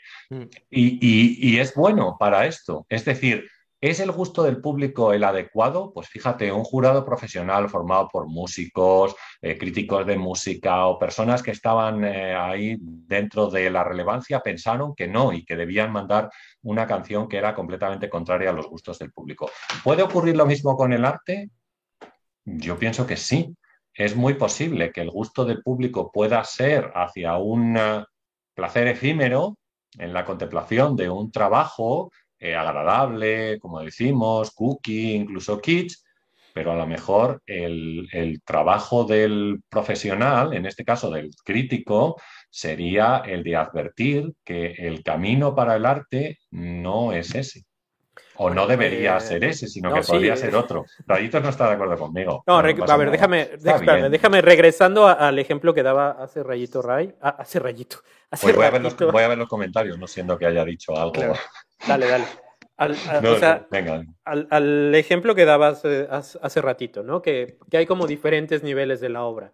O sea, que tú ves y puedes quedarte con, con, lo que hay encima, que es el, los colores bonitos, y ya que empiezas a ver detrás, dices, oye, no, pues acá hay algo terrible, hay un montón de cosas que hablan de nuestra sociedad o de nosotros como humanos, etcétera.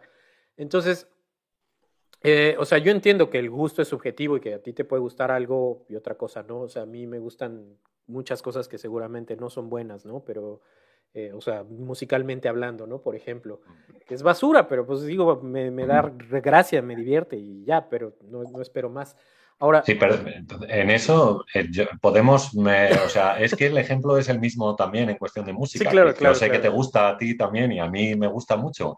Y en muchos casos, eh, es decir, que eh, estamos en la misma situación. Es decir, la trascendencia de algunas canciones de música que triunfan es un mes, mientras que otras permanecen y siguen ahí y se siguen escuchando.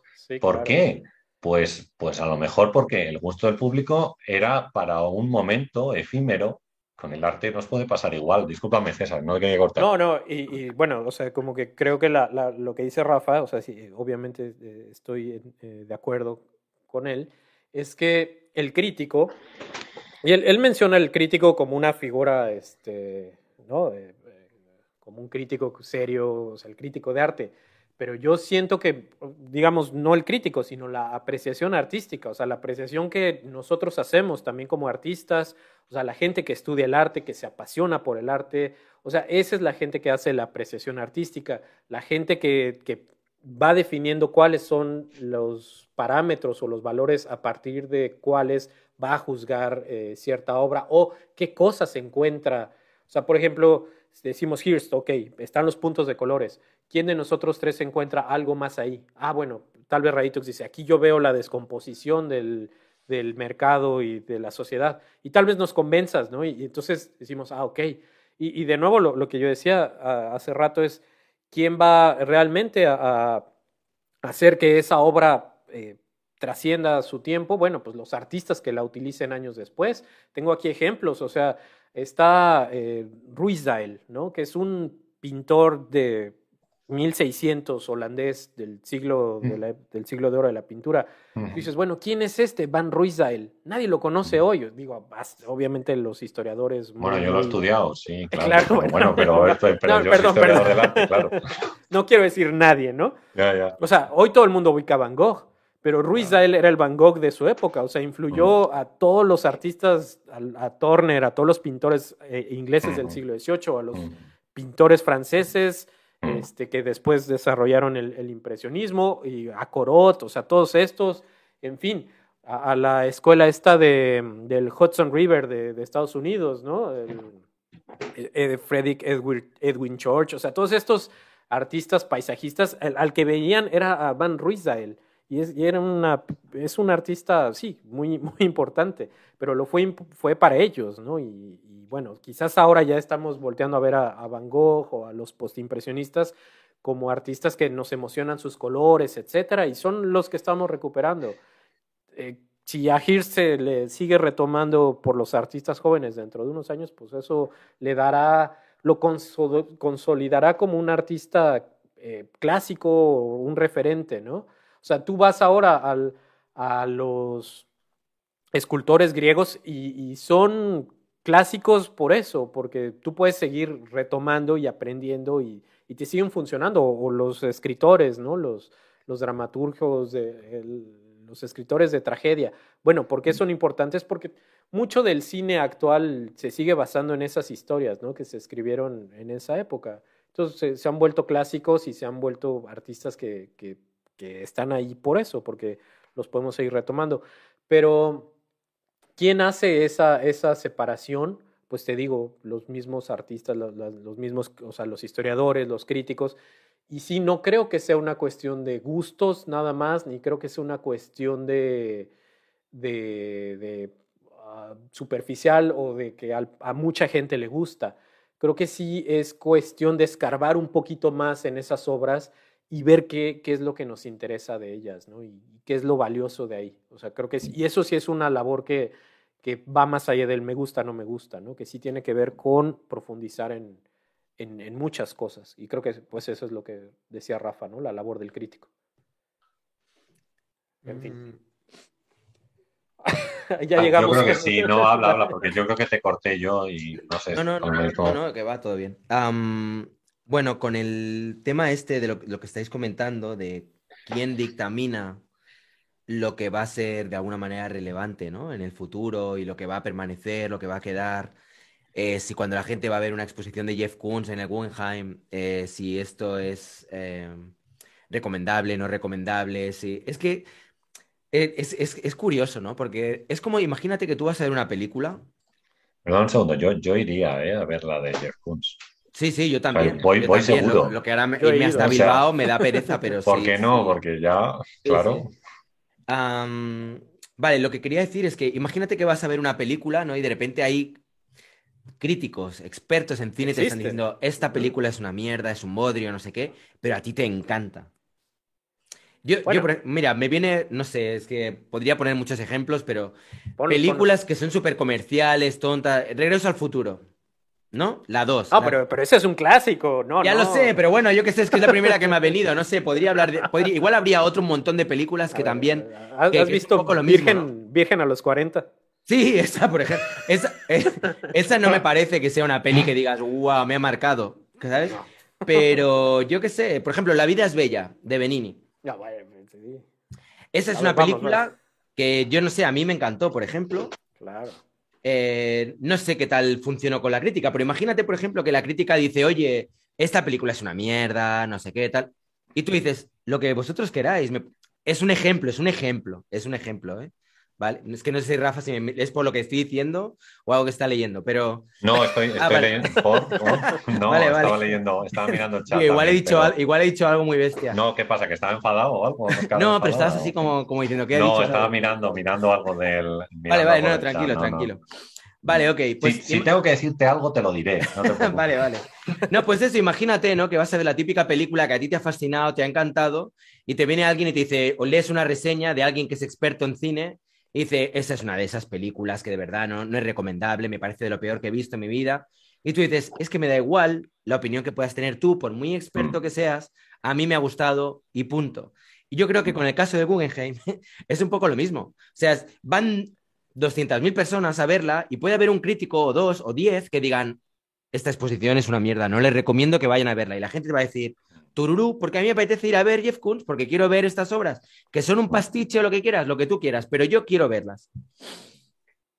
Y esto es un poco lo que pasa en general con el arte contemporáneo, que por más que haya unas voces muy formadas, muy cultas, muy respetables, que te digan lo que es bueno o lo que no es bueno, al final el espectador tiene que decidir si le gusta o no le gusta. Es como con la música. Es como si alguien te dice, guau, tío, es que el reggaetón es una mierda. Y hay alguien que te dice, es que yo el reggaetón lo llevo en las venas. Y dices, bueno, pues, ¿qué le vas a decir? Por más que le digas que es un estilo malo y no sé qué, pues le va a gustar. O, ¿sabes? Es que creo que, creo que es extrapolable a, a casi cualquier ámbito cultural. Te pueden hablar de un escritor que te dicen, es que Paulo Coelho, ¡buah, qué bodrio, que, que no sé qué! Pues oye, a mí yo tengo libros de Paulo Coelho, a mí hay algunos que me gustan. Y, y que me tengo que sentir mal, tengo que sentir que mi gusto es un gusto malo o que Pues es un está, gusto ¿te acuerdas de esta película de Tim Burton, ¿no? Sobre este director de cine que es considerado como el pésimo, el peor director de la historia. ¿La has visto? Sí, la he visto. ¿Es, es de, Pues es eso, o sea, Sí. ¿eh? ¿Cómo se ¿es de llama? Tim Burton esta? Sí, sí, sí. Bueno, no, no sabía. No me Sí, acuerdo sí, cómo sé- se llama ese director. película es. Pues bueno, es un poco lo mismo. Es un poco lo mismo, ¿no? Y ahora de repente ves esa película y dices, No, No o sea, me, me refiero a eso, o sea, que, que los mismos artistas dijeron, este es el peor, vamos a verlo, es genial, o sea, es maravilloso y lo, lo han, este, por- pues, lo, lo toman ahora como referencia, ¿no? Mm. Y, y bueno, eh, Pero volvi- eso, eso, eso, eso es hacer crítica, o sea, Claro, pe- pero fíjate, o sea, volviendo un poco al hilo de lo que, de lo que comentabais, eh, dentro de, de 100 años, ¿qué es lo que va a quedar? ¿De Damien Hirst, de Jeff? No tenemos ni idea. No, no Pero es que yo creo que Damien Hirst, Jeff Koons y a muchos otros, probablemente ya es que se le atrae al pairo, o sea, que les da completamente igual No, claro, si, claro. si, que- si trascienden o no trascienden. Yo quiero vivir bien, o sea, porque la mentalidad hoy día, la que, la que impera cada vez más, ya no es una mentalidad pensando a, a 300 años vista. Lo que quiere uno es vivir bien. Y si tengo mi tranquilidad, tengo mi estabilidad, tengo mi no sé qué, me da igual luego cuando me muera lo que hagan con mis cuadros o lo que dejen de hacer. Sí, me puede hacer ilusión que haya un museo de Demi Hirst, pero yo lo que quiero es vivir bien. Pues creo que esto es aplicable a todo. Y además, creo que realmente es muy complicado poder definir qué es lo que va a quedar. Porque yo que sé, hace 500 años, igual muchos de los artistas que ahora consideramos como clásicos, igual la gente no los tenía en cuenta para nada. Igual aparecerán artistas de países que ahora mismo no son para nada tenidos en cuenta. Y igual será, pues yo qué sé, pues una mujer de 50 años que vive en, en Botsuana, resulta que está haciendo ahora mismo cosas magníficas, increíbles, que no tenemos ni idea, y dentro de 100 años se descubrirá, como pasó con Hilma of Klimt. Hilma of Klimt, hasta hace 20 años nadie sabía ni quién era. Y de repente ahora es como, bueno, oye, se considera que fue de alguna manera la madre del arte abstracto. Pues es un poco lo mismo. Entonces, yo creo que este tipo de, ah. debates sobre qué es lo que va a quedar o lo que no va a quedar es tan complicado saberlo y más en el, en el mundo en el que vivimos, como decía antes, tan diverso, donde hay tantas variaciones y tantas maneras de entender el arte tan diferentes, que es complicado saber qué es lo que va a quedar. Pero, por ejemplo, estos, sí, claro, ya se verá, pero estos clásicos de los que hablaron los griegos, eso tienen 2500 años ahí, ¿no? O sea, ¿realmente crees que en el futuro ya no les interese? ¿O, están hablando de algo que, que, nos toca como humanos y que es constante y que va a perdurar mucho más allá de, de las modas, pues? Yo creo que tiene mucho que ver también con qué es lo que permanece. Imagínate ahora de, de repente que hubiera un apagón de Internet en todo el planeta, o que hubiera un apocalipsis zombie, o yo qué sé, cualquier cosa, y de repente de, toda nuestra era quedaran las obras de, yo qué sé, de, no sé, de Botero, de, de tres, cuatro más. Así que ahora dices, bueno, están bien, pero no es como... Igual, igual es lo que queda y la gente dirá, ¿cómo puede la gente no de admirar las obras de Botero si era de lo mejor que había? Qué bien que quedaron los clásicos. Igual, igual hay unos griegos, ¿sabes? De aquella época, que cuando ven lo que admiramos hoy día como de, su era, se descojonan diciendo al final, esto es lo que se ha quedado, pero si esto era lo peor, si esto era todo de becarios, no tenemos ni idea, ¿sabes? Hay una cosa ahí que, bueno, que dice, yo, yo estoy de acuerdo contigo en, en, una cosa que dices, es que claro, es, es difícil eh, cambiar el gusto de las personas porque a cada una le puede costar una cosa diferente y hmm. como tú dices, en muchos casos pueden coincidir varias en un gusto que a lo mejor pensamos que no es el, digamos, el adecuado para lo que entendemos por arte contemporáneo, que es un poco a lo que yo venía, en lo que yo venía defendiendo. ¿no? Preguntaba mm. este eh, Pereart en el, en el chat y decía, eh, enlazando con esta idea, ¿qué, ¿qué, os parece la nueva visión expositiva de Reina Sofía? Y es que, claro, el, el director del Museo Reina Sofía, que lleva 10 años allí ya en el cargo, más, no sé, por ahí andará, eh, es un grandísimo defensor del arte de archivo que hemos dicho es una de las, digamos, síntomas, tendencias que yo apuntaba, que yo apuntaba antes. Claro, esto lo mismo va contra el público, digamos, contra el gusto del público, pero aún así, aún yendo contra el gusto del público, que a lo mejor eh, demanda un tipo de exposición más accesible, ¿vale? Mm, lo continúa haciendo. Eh, o sea, ha continuado haciendo este tipo de exposiciones eh, archivísticas, digamos, durante, durante todo este tiempo. Normalmente cuando tú vas a Reina Sofía puedes ver un montón de cuadros de artistas españoles del siglo XX, ¿no? El Guernica es el, digamos, el cuadro estrella, ¿no? Pero tenemos Dalí, Miró, Tapies, eh, Millares, Saura, por citar algunos de los más de los más conocidos. Esos están en la colección permanente, pero las exposiciones temporales que se han hecho, todas son de arte de archivo. El arte de archivo, que, bueno, pues que yo lo reconozco también que sí lo es, a lo mejor hay alguien que no le gusta, ¿vale? Pero, pero lo que hace es investigar sobre un tema en concreto que a lo mejor estaba como más olvidado y aportar toda una serie de documentación que en muchos casos la persona que acude a la exposición no ni siquiera tiene tiempo de, de leer porque es tanta ¿sabes? Que, que, no se va parando a mirar todos los documentos, ver uno a uno, eh, todo, este, todo este tema. Entonces, mm, bueno, pues eso va, lo que digo es que eso va contra el gusto del público, digamos, porque la mayoría del público a lo mejor demanda otro tipo de exposición, pero ahí tenemos una gran institución que lo hace. ¿Cuál sería la razón por la cual se decanta por ese tipo de, de, de trabajos o de, o de exposiciones o Mm, no sé, a lo mejor Vamos, indudablemente, claro, abrimos el campo y dentro del arte pues metemos muchas cosas. Una de ellas pues tiene que ver con esta, fotografías, documentación, periódicos, textos, artículos, es decir, donde ya como decíamos el cubo blanco ya no nos sirve tampoco, porque lo que nos sirve es una vitrina para meter mm. eh, cada uno de estos, eh, yo qué sé, cómics, fanzines, eh, o información. Yo vi una expo, por ejemplo, allí no, hace mucho sobre la transición política española, donde había cuadros, por ejemplo, alguno de ellos, el famoso Abrazo, no sé si lo conocéis, el Abrazo, esta obra de, ¿cómo se llama el autor? de Genovés, ¿ves? No me sale el nombre, pero bueno, estaba la obra de Genovés y algunas otras más de pintura de esa época, pero la mayoría de la exposición era solamente documentación acerca de la, de la transición política o de los momentos de transición política. Entonces, bueno, pues hay una investigación ahí sobre ese momento, sobre, supongo que un momento complicado de paso de la dictadura a la incipiente democracia en España y demás. Entonces, bueno, me refiero, no sé, pues otro tipo de, otro tipo de expo, ¿no? Que iría contra un poco lo que lo que estamos diciendo, con lo cual, que, he dicho, yo también estoy de acuerdo, Ray. Es decir, el gusto de la gente no tiene que caminar con el gusto de, los profesionales o de los críticos, en muchos casos.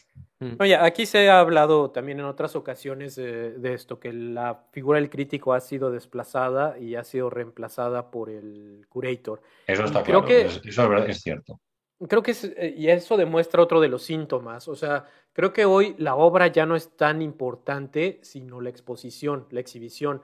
Creo que en eso se ha convertido, como, dices, Rafa. O sea, yo, yo mismo me ha pasado que, por ejemplo, yo pintaba en algún momento este, muchos cuadros de perros, ¿no? Estaba con, con esta cosa de los perros. Y entonces un curador me, dijo, oye, este, estoy haciendo una exposición sobre el perro callejero. Eh, ¿No te interesa prestarnos un cuadro? Y yo, claro, claro, tómalo, ¿no? Y, y es bien interesante porque ese cuadro, o sea, en mi taller yo pintándolo, pues parecía una cosa ahí sencilla, simple, sin mucho chiste, pero ya puesta en el contexto de la exhibición tomaba otra dimensión. Entonces, mm. eh, ahí creo que puede, puede que esté mucho del, del arte. Ah, ah, bueno, a ver, no, no, quiero decir que los artistas no, no existan, pero creo que sí mucha de la intención artística está más ahora o el día de hoy en esto, en, en, en, cómo se presentan las obras de arte, cómo se montan y con qué, ¿no? Con qué otros objetos se, se están presentando. A mí lo que me interesaría sería preguntar por qué, o sea, por qué estamos ahí, o sea, por qué, en qué momento la obra de arte dejó de tener la, la importancia y se desplazó hacia, hacia, el, hacia la exposición. Hacia una idea, ¿no? A lo mejor, hacia un discurso. ¿no? Que en muchos casos lo compone el curator, como tú dices. Sí, y creo que eso va a explicar mucho a la simplemente es un elemento más de ese discurso. Alguna, una obra, otra, tal, va componiendo el discurso, sí, sí. Porque aparte hay, hay, digo, hablando nuevo del arte más joven, este, hay como una, bueno, decías Rafa también de característica el, romanticismo, etcétera. Yo sí veo como esta nostalgia, esta añoranza por recuperar, ¿no? Yo lo que veo en la pintura, o sea, hay un interés de, muchos pintores en, estudiar las técnicas del siglo XVI, del siglo XVII, que a mí se me hacen bien extraño eso, ¿no? Los materiales, o sea, pintar. Este, aquí tenemos al, a nuestro querido amigo Juan Fesit, que no sé si han visto ustedes su trabajo, pero él, este, aparte es vegano y entonces hace una mezcla así como, como de, de, él fabrica sus pinceles, o sea, todos los materiales eh, son, las maderas son con madera reciclada, fabrica sus óleos. Entonces, este, hay, es una cosa que a mí se me hace muy extraña, ¿no? Pero, pero sí parece también que hay como que una lucha por, de los artistas por como buscar como un tipo de renacimiento, o sea, a mí se me hace muy, muy extraño, pero sí como decir, bueno, todo este arte ya está vacío de, de valor y el arte clásico era el que tenía este valor y hay que recuperar estos valores, no solo los valores técnicos, sino los valores de cómo apreciar las obras y también este, mm, eh, cómo valorarlas, ¿no? O sea, los, sí, eso, o sea, regresar a los criterios que había en el siglo XVII para poder valorar las obras. Ustedes, eh, digo, a mí se me hace que, es un poco un callejón sin salida, como que no siento que haya por ahí una línea este, que, vaya a, pasar de ahí. Eh, pero no sé ustedes cómo ven esta, esta cosa de, recuperar ciertos valores, que creo que sí es algo que pasa en los jóvenes. Este es un ejemplo de la pintura clásica, pero sí hay como una, una búsqueda de, la juventud por, por como tener otra vez este suelo firme, ¿no? Eh, que a, Raito, a ti y a mí crecimos en una generación donde pues, todo se valía, ¿no? Casi, casi. Mm. Rafa no sé, porque yo, yo a Rafa lo considero como joven, pero él luego dice que es más grande. Gracias, yo sí, bueno, muchas gracias. pero yo soy mayor que vosotros, indudablemente, es así. No mucho, no, por mucho. No, lo siento, es que no. no ya, por lo menos 10 años o 12 o 15 en algún caso, yo creo que con César 15, por lo menos. Yo soy del 83, digo, si quieres calcular, pero. Pues sí, ahí estamos en eso. En los, ¿Pero es del 81, Ray? No, del 77. Ah, ok, no, sí, sí eres muy Vale, y yo soy del 69, un año muy, muy, muy bueno porque llegó el hombre a la luna. sí, los Beatles se desintegraron. Así que nada, no, pero bueno, eh, no sé, eh, eh, lo mismo es que estoy, yo como ya soy de otra generación, más vieja, entonces ya lo veo. No, entendéis, los de vuestra generación no entendéis al No entendemos, estamos ahí anclados en, el, en, el, en la posmodernidad. O sea, tú, tú creciste en esta época de, de, Reagan y de, o sea, de, o sea, los ochentas te tocaron, ese el, conservadurismo, ¿no? Reagan también. Sí, claro, pero, pero yo, yo tengo 15 años ahí, César, entonces en teoría no estoy todavía muy enterado del tema. Yo soy más de los 90. En los 90 tengo 20 y entonces ya tengo otra visión ahí en ese momento. Pero vamos, sí, yo de Thatcher y de Reagan no me acuerdo mucho, la verdad. Digo, que lo viviera. Ahora, Sí, tú con. No, no, pero. A, ver, o, me lo estoy inventando, tío, es que ahora ya de repente me haces dudar. Sí. No, pero. Eh, ¿en, qué época estuvo? De, de, en los 80. Sí, en los, sí, ponle por ahí. Claro, es 80, 89. Finales de los 80, mediados o principios. Claro, yo a principios tendría cuatro años, tendría cinco años. Sí, no, no, pero bueno. Pero, pero no yo me acuerdo más de cosas, fíjate, yo en ese momento me acuerdo más de cosas, más de cosas de la movida en España que de cuestiones políticas así de ámbito internacional que a lo mejor en ese momento no despertaba ningún interés, pero todo lo que tenía que ver con la música, la estética, el cómo se vestía la gente, el, digamos, el desmadre que había en España de pasar del, de la nada al todo, de repente, de, la dictadura a la libertad absoluta y el que nadie me diga nada por lo que estoy haciendo, yo creo que estaba bastante más centrado en ese tipo de cosas que en cuestiones que tuvieran que ver con el conservadurismo y con tal. Por ejemplo, la caída del muro de Berlín, que es del año 89 y que es muy importante a nivel histórico, la desmembración de la Unión Soviética, yo en ese momento no le presto la más mínima atención. O sea, nada, absolutamente nada. Porque yo qué sé, pues estoy a otras cosas. Estoy a, yo qué sé, al, disco de, de, los Maxim Pumpings, el primero, o ya qué sé, o vete tú a saber, o alguna cosa de ese tipo, ¿no? Entonces, eh, la política en ese momento no me, no me interesa. De hecho, estoy. De hecho, en ese momento yo no he empezado a hacer historia del arte todavía. O sea, estoy, estoy estudiando geografía e historia general.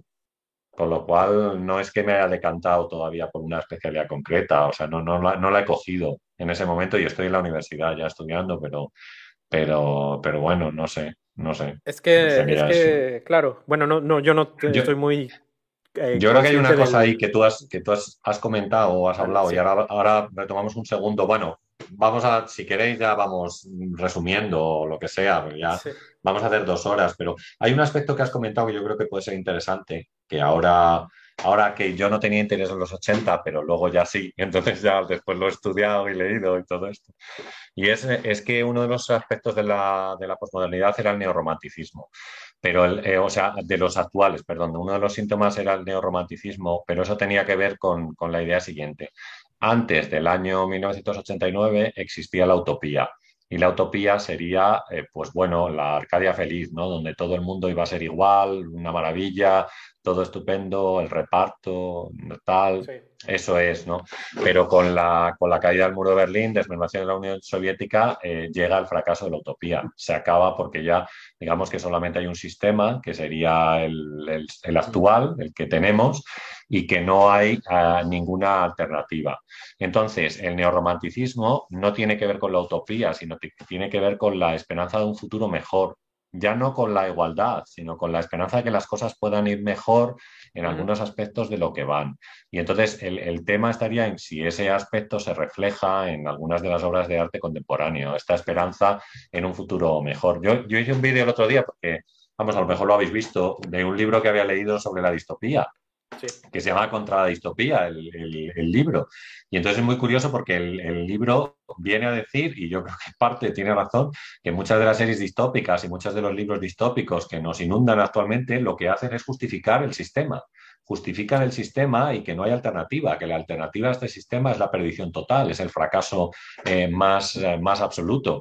Entonces, bueno, esa idea del, del neorromanticismo pues tiene que ver con eso. Y hablabas también de recuperar los valores, pues no sé. Es que, claro, ya no, que no, yo creo que no estamos ahí. Pero bueno, los jóvenes. indudablemente está bien que, que, que traten eh, de recuperar los valores. a, ver, es, raro, es raro. Porque, y que tengan un método de trabajo, como tú dices, y de la misma manera, pero. Mm, una cosa, ¿no, con la evolución que tenemos artística desde los años 60 hasta ahora, pues da la impresión de que, de que no estamos ahí, pero no sé qué decir. Ray, perdón. Sí, no, no. Eh, yo lo, lo, que iba a decir es que no, ¿no creéis que quizá lo que puede suceder es que en este tiempo que nos ha tocado vivir, en el que hay tanta variedad, tantas opciones, tanta diversidad, tanta información, tantos inputs, tantos feedbacks por parte de todo el mundo, donde todo el mundo opina, donde todo es tan moderno, tan no sé qué, tal llega un momento en que, al igual que en, el, en, lo político, hay mucha gente que está un poco regresando a los valores más clásicos y más, mm, vamos a decir clásicos, ¿vale? Donde de repente la derecha es como que va ganando también cada vez más espacio en un gran número de países. Eh, mucha gente joven, ante tanta oferta, lo que buscan es un poco refugiarse en lo seguro. ¿Qué es lo seguro? ¿Qué es lo que ven en los museos? ¿Qué es lo que realmente permanece? Pues lo clásico, ¿no? Te vas ahí, ves ahí obras clásicas y dices, esto permanece, esto es seguro, esto es estable. Eh, eh, ¿Sabes? Es como, bueno, es una manera de tener algo a lo que aferrarte que te dé cierta certeza, te dé cierta seguridad. En una era en la que todo es tan volátil, todo es tan efímero, todo es tan de plástico y todo es tan de, de envoltorio, como decía antes Rafa, eh, de repente, eh, pues eso, el que haya personas como Juan Fecid, que comentabas antes, ¿no? Que igual se trabajan ahí el, mm. el óleo, se lo hacen, ¿no? Como, como tiempos atrás, ¿no? Y se, se, se, encargan de que la madera, tal, y la curten, y el lienzo, todo, todo, todo lo hago yo, me lo hago bien hecho, eh, vuelvo un poco a lo tradicional, a lo clásico, a lo que me da seguridad, al, a la técnica, al, al, al buen hacer. Entonces, es como bueno, supongo que es la ley del péndulo, ¿no? que siempre sucede igual. Venimos de una era en la cual eh, tenemos obras como la que decías antes, ¿no? De Martin Creed, de luz que se apaga y se enciende. Y se, enciende. Y de ahí pasamos al otro extremo, que es, pues eso, Nerdrum, ¿no? O Nerdrum. Pues de repente es como Plasca y también como volver a, yo qué sé, ¿sabes? A, a, Tintoretto, volver a Caravaggio, volver a, a cosas como realmente muy, muy clásicas. Bueno, yo, creo que puedo entenderlo. no creo, o sea, no, no sabría decir si eso va a ser algo que va a permear y que se va a extender y que se va a convertir en tendencia, pero creo que la mayor dificultad que tiene es que eh, no sé hasta qué punto hay una gran cantidad de artistas que estén dispuestos a todo lo que supone ese tipo de movimiento artístico.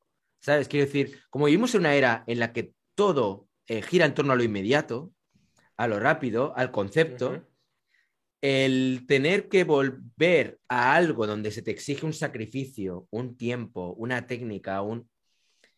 Em, no sé hasta qué punto habrá mucha gente que estén dispuestas a, volver a retomar algo así, ¿sabes? Es como, como si ahora dijéramos que se pone de moda eh, vivir como en el 1800 y renunciar a la electricidad, renunciar a ordenadores. Vamos, volver a ser Amish.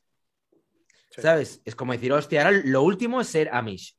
¿Cuánta gente estaría dispuesta a tener eh, ese estilo de vida como, como, un, como una nueva realidad, adoptarlo como una nueva realidad? Y mm. renunciar, pues eso, al portátil, renunciar a todo tipo de tecnologías, al móvil, a la electricidad, en fin, a, un montón de cosas a las que ya nos hemos acostumbrado. Pues creo que es un poco, se podría establecer algún tipo de paralelismo similar entre lo que ocurre con el arte. Y bueno, eh, recordar que eh, o sea, comunidades, por ejemplo, los Amish, los menonitas, aquí en México tenemos muchos, este, pues parten de una idea religiosa, ¿no? O sea, de, una idea moral.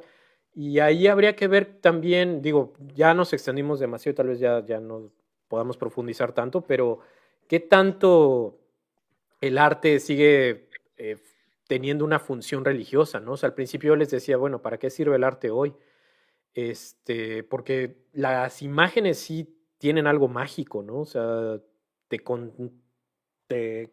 te, conectan de una forma bien diferente, bien, este, que, que sí, que solamente quizás lo, lo, espiritual o lo religioso este, eh, tenga que ver ahí. Ah, y, y, se me hace muy claro eso que dice Rafa. O sea, yo decía lo de mi generación, o sea, yo, yo hablo de mi generación, no, no sé la de ustedes, pero la mía sí era muy fatalista, ¿no? O sea, nosotros, mi generación, no esperamos vivir más de 30 años, o sea, este, crecimos, y lo mismo con el grunge, con Nirvana, o sea, eh, Rafa dice, bueno, él era joven, pues yo, yo era niño, ¿no? O sea, a mí esa, esa generación me influyó de otra forma, porque yo crecí con eso este, de, de otra forma y crecimos este, o sea, la generación que, que crecí o que llegamos a la madurez, eh, a la adultez en, en, los años 2000, pues sí no teníamos mucha esperanza en el futuro, ¿no? O sea, pensamos que la Tierra se iba a acabar mucho antes y que no íbamos a estar aquí, pero yo sí veo una, una esperanza, ¿no? De una, una ilusión de cambiar el mundo desde el ecologismo, desde, te digo, recuperación de valores, etcétera, de las mm. generaciones nuevas, ¿no? O sea, yo, yo siento que mi trabajo o el de mi generación sí tenía que ver con otras cosas y que no tomaba en cuenta eso, ¿no? O sea, para nosotros sí la, la cosa era mucho más fatalista y que qué bueno que lo explica Rafa con esto de la distopía, ¿no? Y, pues sí, es un síntoma obviamente del, del, capitalismo que fue aprovechado y que nosotros nos comimos así entero, ¿no? Ahora, esta, esta idea del, del, que el futuro sea más este, prometedor también es una idea igual de vacía, ¿no? Pero, pero bueno, pues está bueno. Sí, no, es la, es la, yo creo que es la esperanza por no tener desesperanza, de decir, oye, bueno, pues vamos hacia algo mejor porque es que si no, ¿dónde vamos? Es decir, vamos al desastre total, a la debacle, ¿no? A como decía Mark Fisher, el, el, el final en realismo capitalista, ¿no? En el libro este que hemos citado alguna vez, a, a la debacle total del sistema ¿eh? Decía Mark Fisher que la burocracia acabaría con el sistema capitalista igual que había acabado con el sistema eh, comunista. Y que la, la, burocratización no es que estuviera solo en la administración, sino que las propias grandes empresas se habían vuelto tan burocráticas que era un caos poder actuar, eh, mandar un papel para comprar un café. O sea, era una cosa, era una cosa tremenda. Eso decía Mark Fisher, yo creo que pues eso. Y entonces eh, lo mismo tenía razón, ¿eh? no, lo descartemos, no lo descartemos. Pero bueno, si no tenemos esperanza en un futuro mejor, pues la verdad es que eh, nos venimos abajo, ¿no? O sería la depresión más absoluta o total.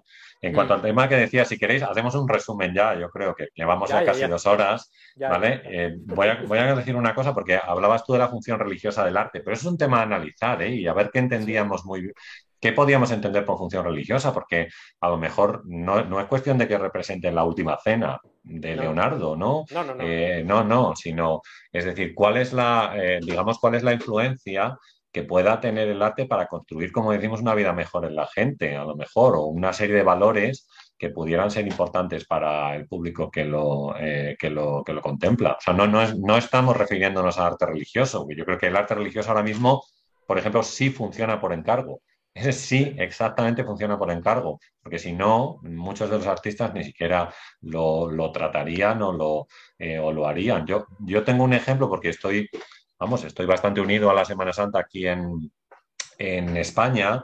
En general siempre me ha gustado. Yo he trabajado, mi, mi memoria de grado de la carrera fue sobre escultura barroca, con lo cual pues estoy un, vamos, he, trabajado el tema.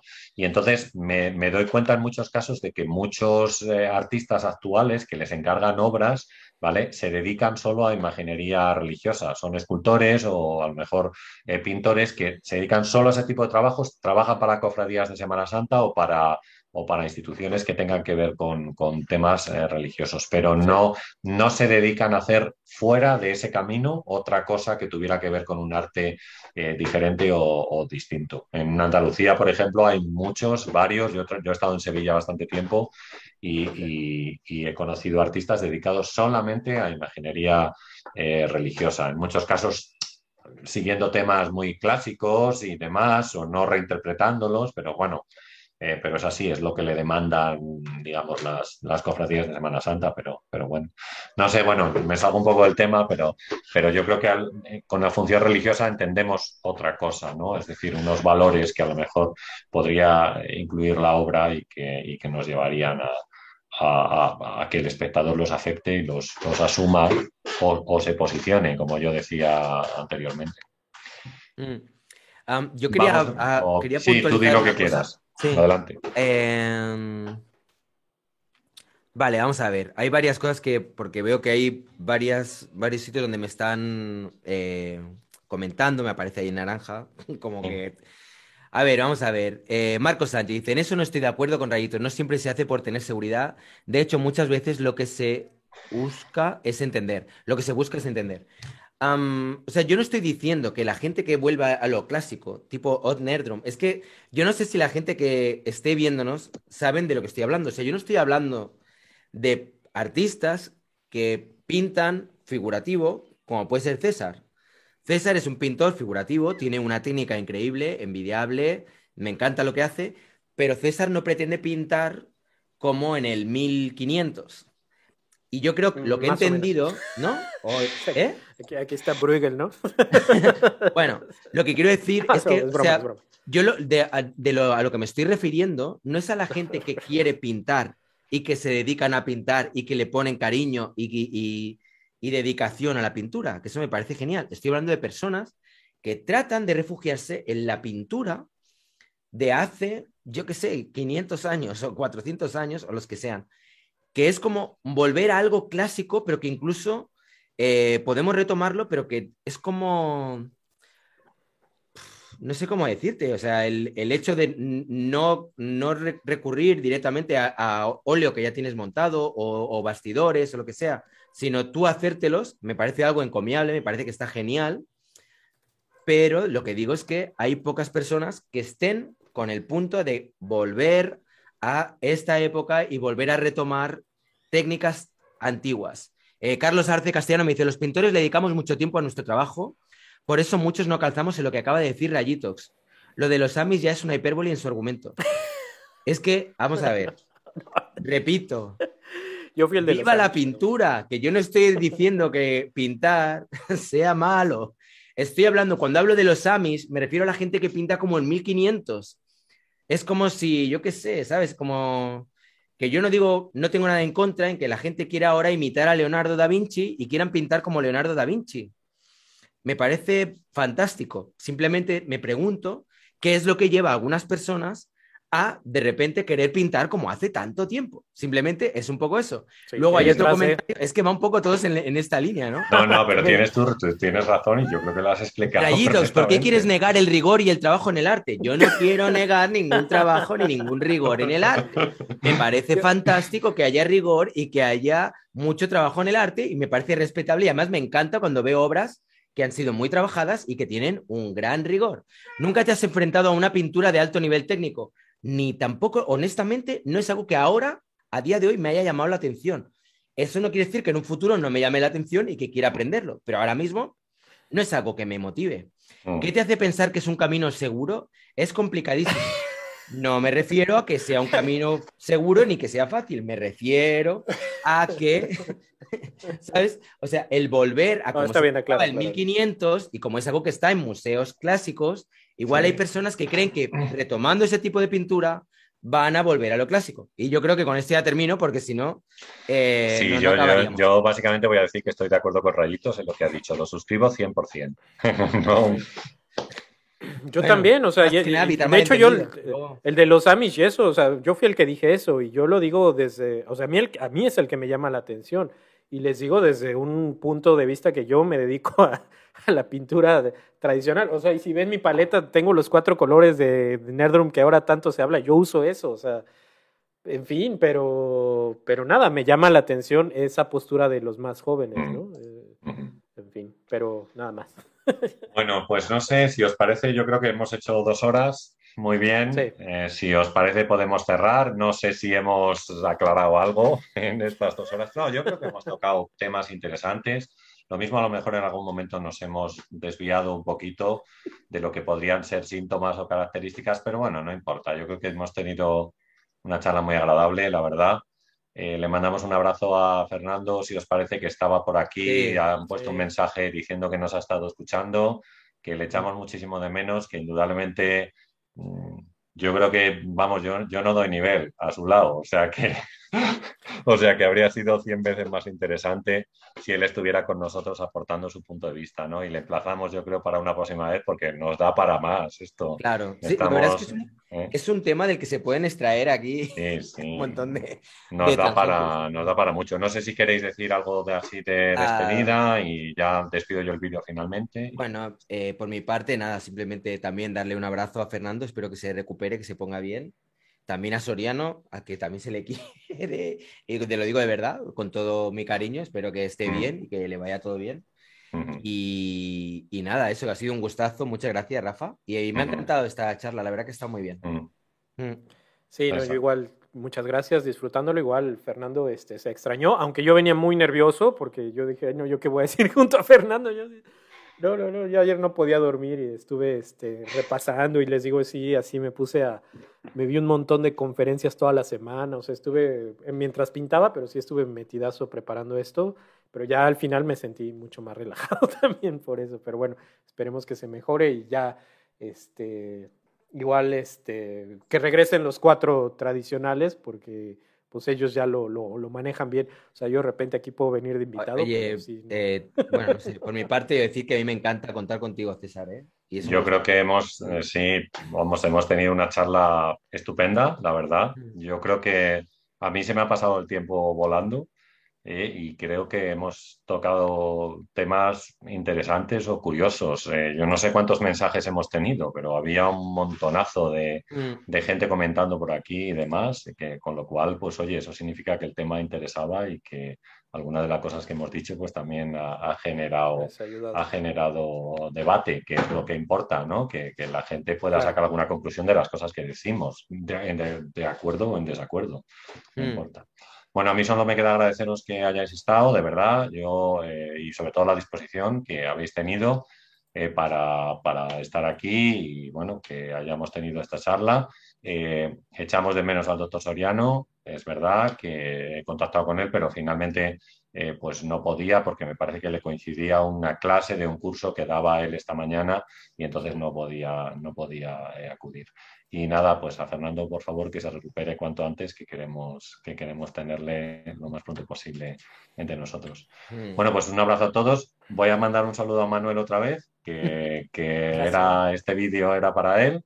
¿Eh? y estaba dedicado a, él. Y oye, nos emplazamos a lo mejor, yo qué sé, con 35.000, por ejemplo, o incluso antes. Oye, enhorabuena, ¿eh? En otro ¿Cuántos, ¿Cuántos ya? ¿Cuánta gente está siguiendo tu canal? no sé, 30, 500 o por ahí, más o menos. Bueno, pues bien, eso no significa que todos lo vean, como sabéis, es solo un número. No, hombre, pero bueno, es, da ánimo, ¿no? Está bien, sí, hombre, está bien. Yo estoy muy contento y jamás esperé una cosa de este tipo cuando empecé a hacer vídeos, así que... Pues muy enhorabuena, muy bien. Bueno, pues no os vayáis, que corto la conexión, pero nos despedimos nosotros. Venga. Ok. Un abrazo a todos. Adiós. Un abrazo.